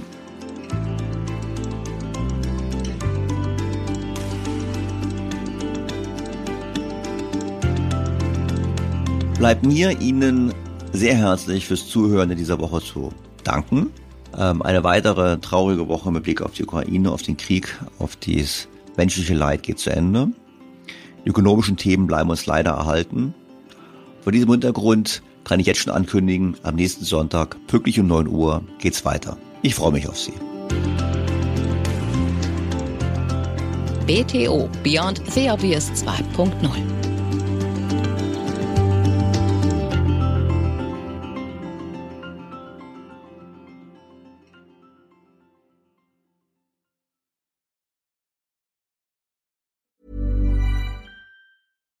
BTO Beyond the Obvious mit Daniel Stelter beginnt sofort. Ich bin Kai Dierke. Und ich bin Anke Huben. Ja, wir gehen mit unserem Podcast Dirke und Huben, der Führungspodcast, ja nun schon in das dritte Jahr. Und für den Start in dieses Jahr haben wir uns wieder ein Thema ausgesucht, das uns alle umtreibt und fordert. Wir haben es genannt Krisenjahr 2024. Eine Frage der Haltung. Ja, und wenn man auf 2023 zurückguckt, muss man ja sagen, es war wirklich ein sehr forderndes Jahr für alle. Und mal ehrlich, wenn wir jetzt auf 2024 gucken, das wird uns wohl eher mit noch mehr Unsicherheiten konfrontieren. Die englische Wirtschaftszeitschrift Economist nennt das so schön Perma-Vocation, also ein Zustand permanenten VUCAs. Das ruft geradezu nach einer Haltung der trotzigen Dennoch-Zuversicht des ja. Camuschen Sisyphos. Allerdings. Und deshalb wollen wir Sie zu Beginn dieses Jahres mit einem etwas anderen Blick auf Ihr Selbst inspirieren. Es geht um die Kultur der Performance und die Kultur des Charakters, um ein neues Modell der Lebensphasen und uns als raffiniertes Tier. Ja. Ha, es geht um Adam 1 und um Adam 2. Was das ist? Na, hören Sie doch mal rein. Sie finden alle Folgen unseres Podcasts in Ihrer Podcast-App unter Dirke und Huben, der Führungspodcast auf unserer Website dirkehuben.com und in den Shownotes dieser BTO-Folge. Wir freuen uns auf Sie und bis dahin wünschen wir Ihnen viel Freude am Führen. Und jetzt geht es weiter mit Daniel Stelter in BTO. Was ist noch besser als ein guter Plan? Die Möglichkeit, ihn zu ändern. Mit integrierter KI bietet Workday kontinuierliche Innovationen, die Ihnen helfen, agil zu bleiben, egal was passiert. Workday, the finance and HR system for a changing world.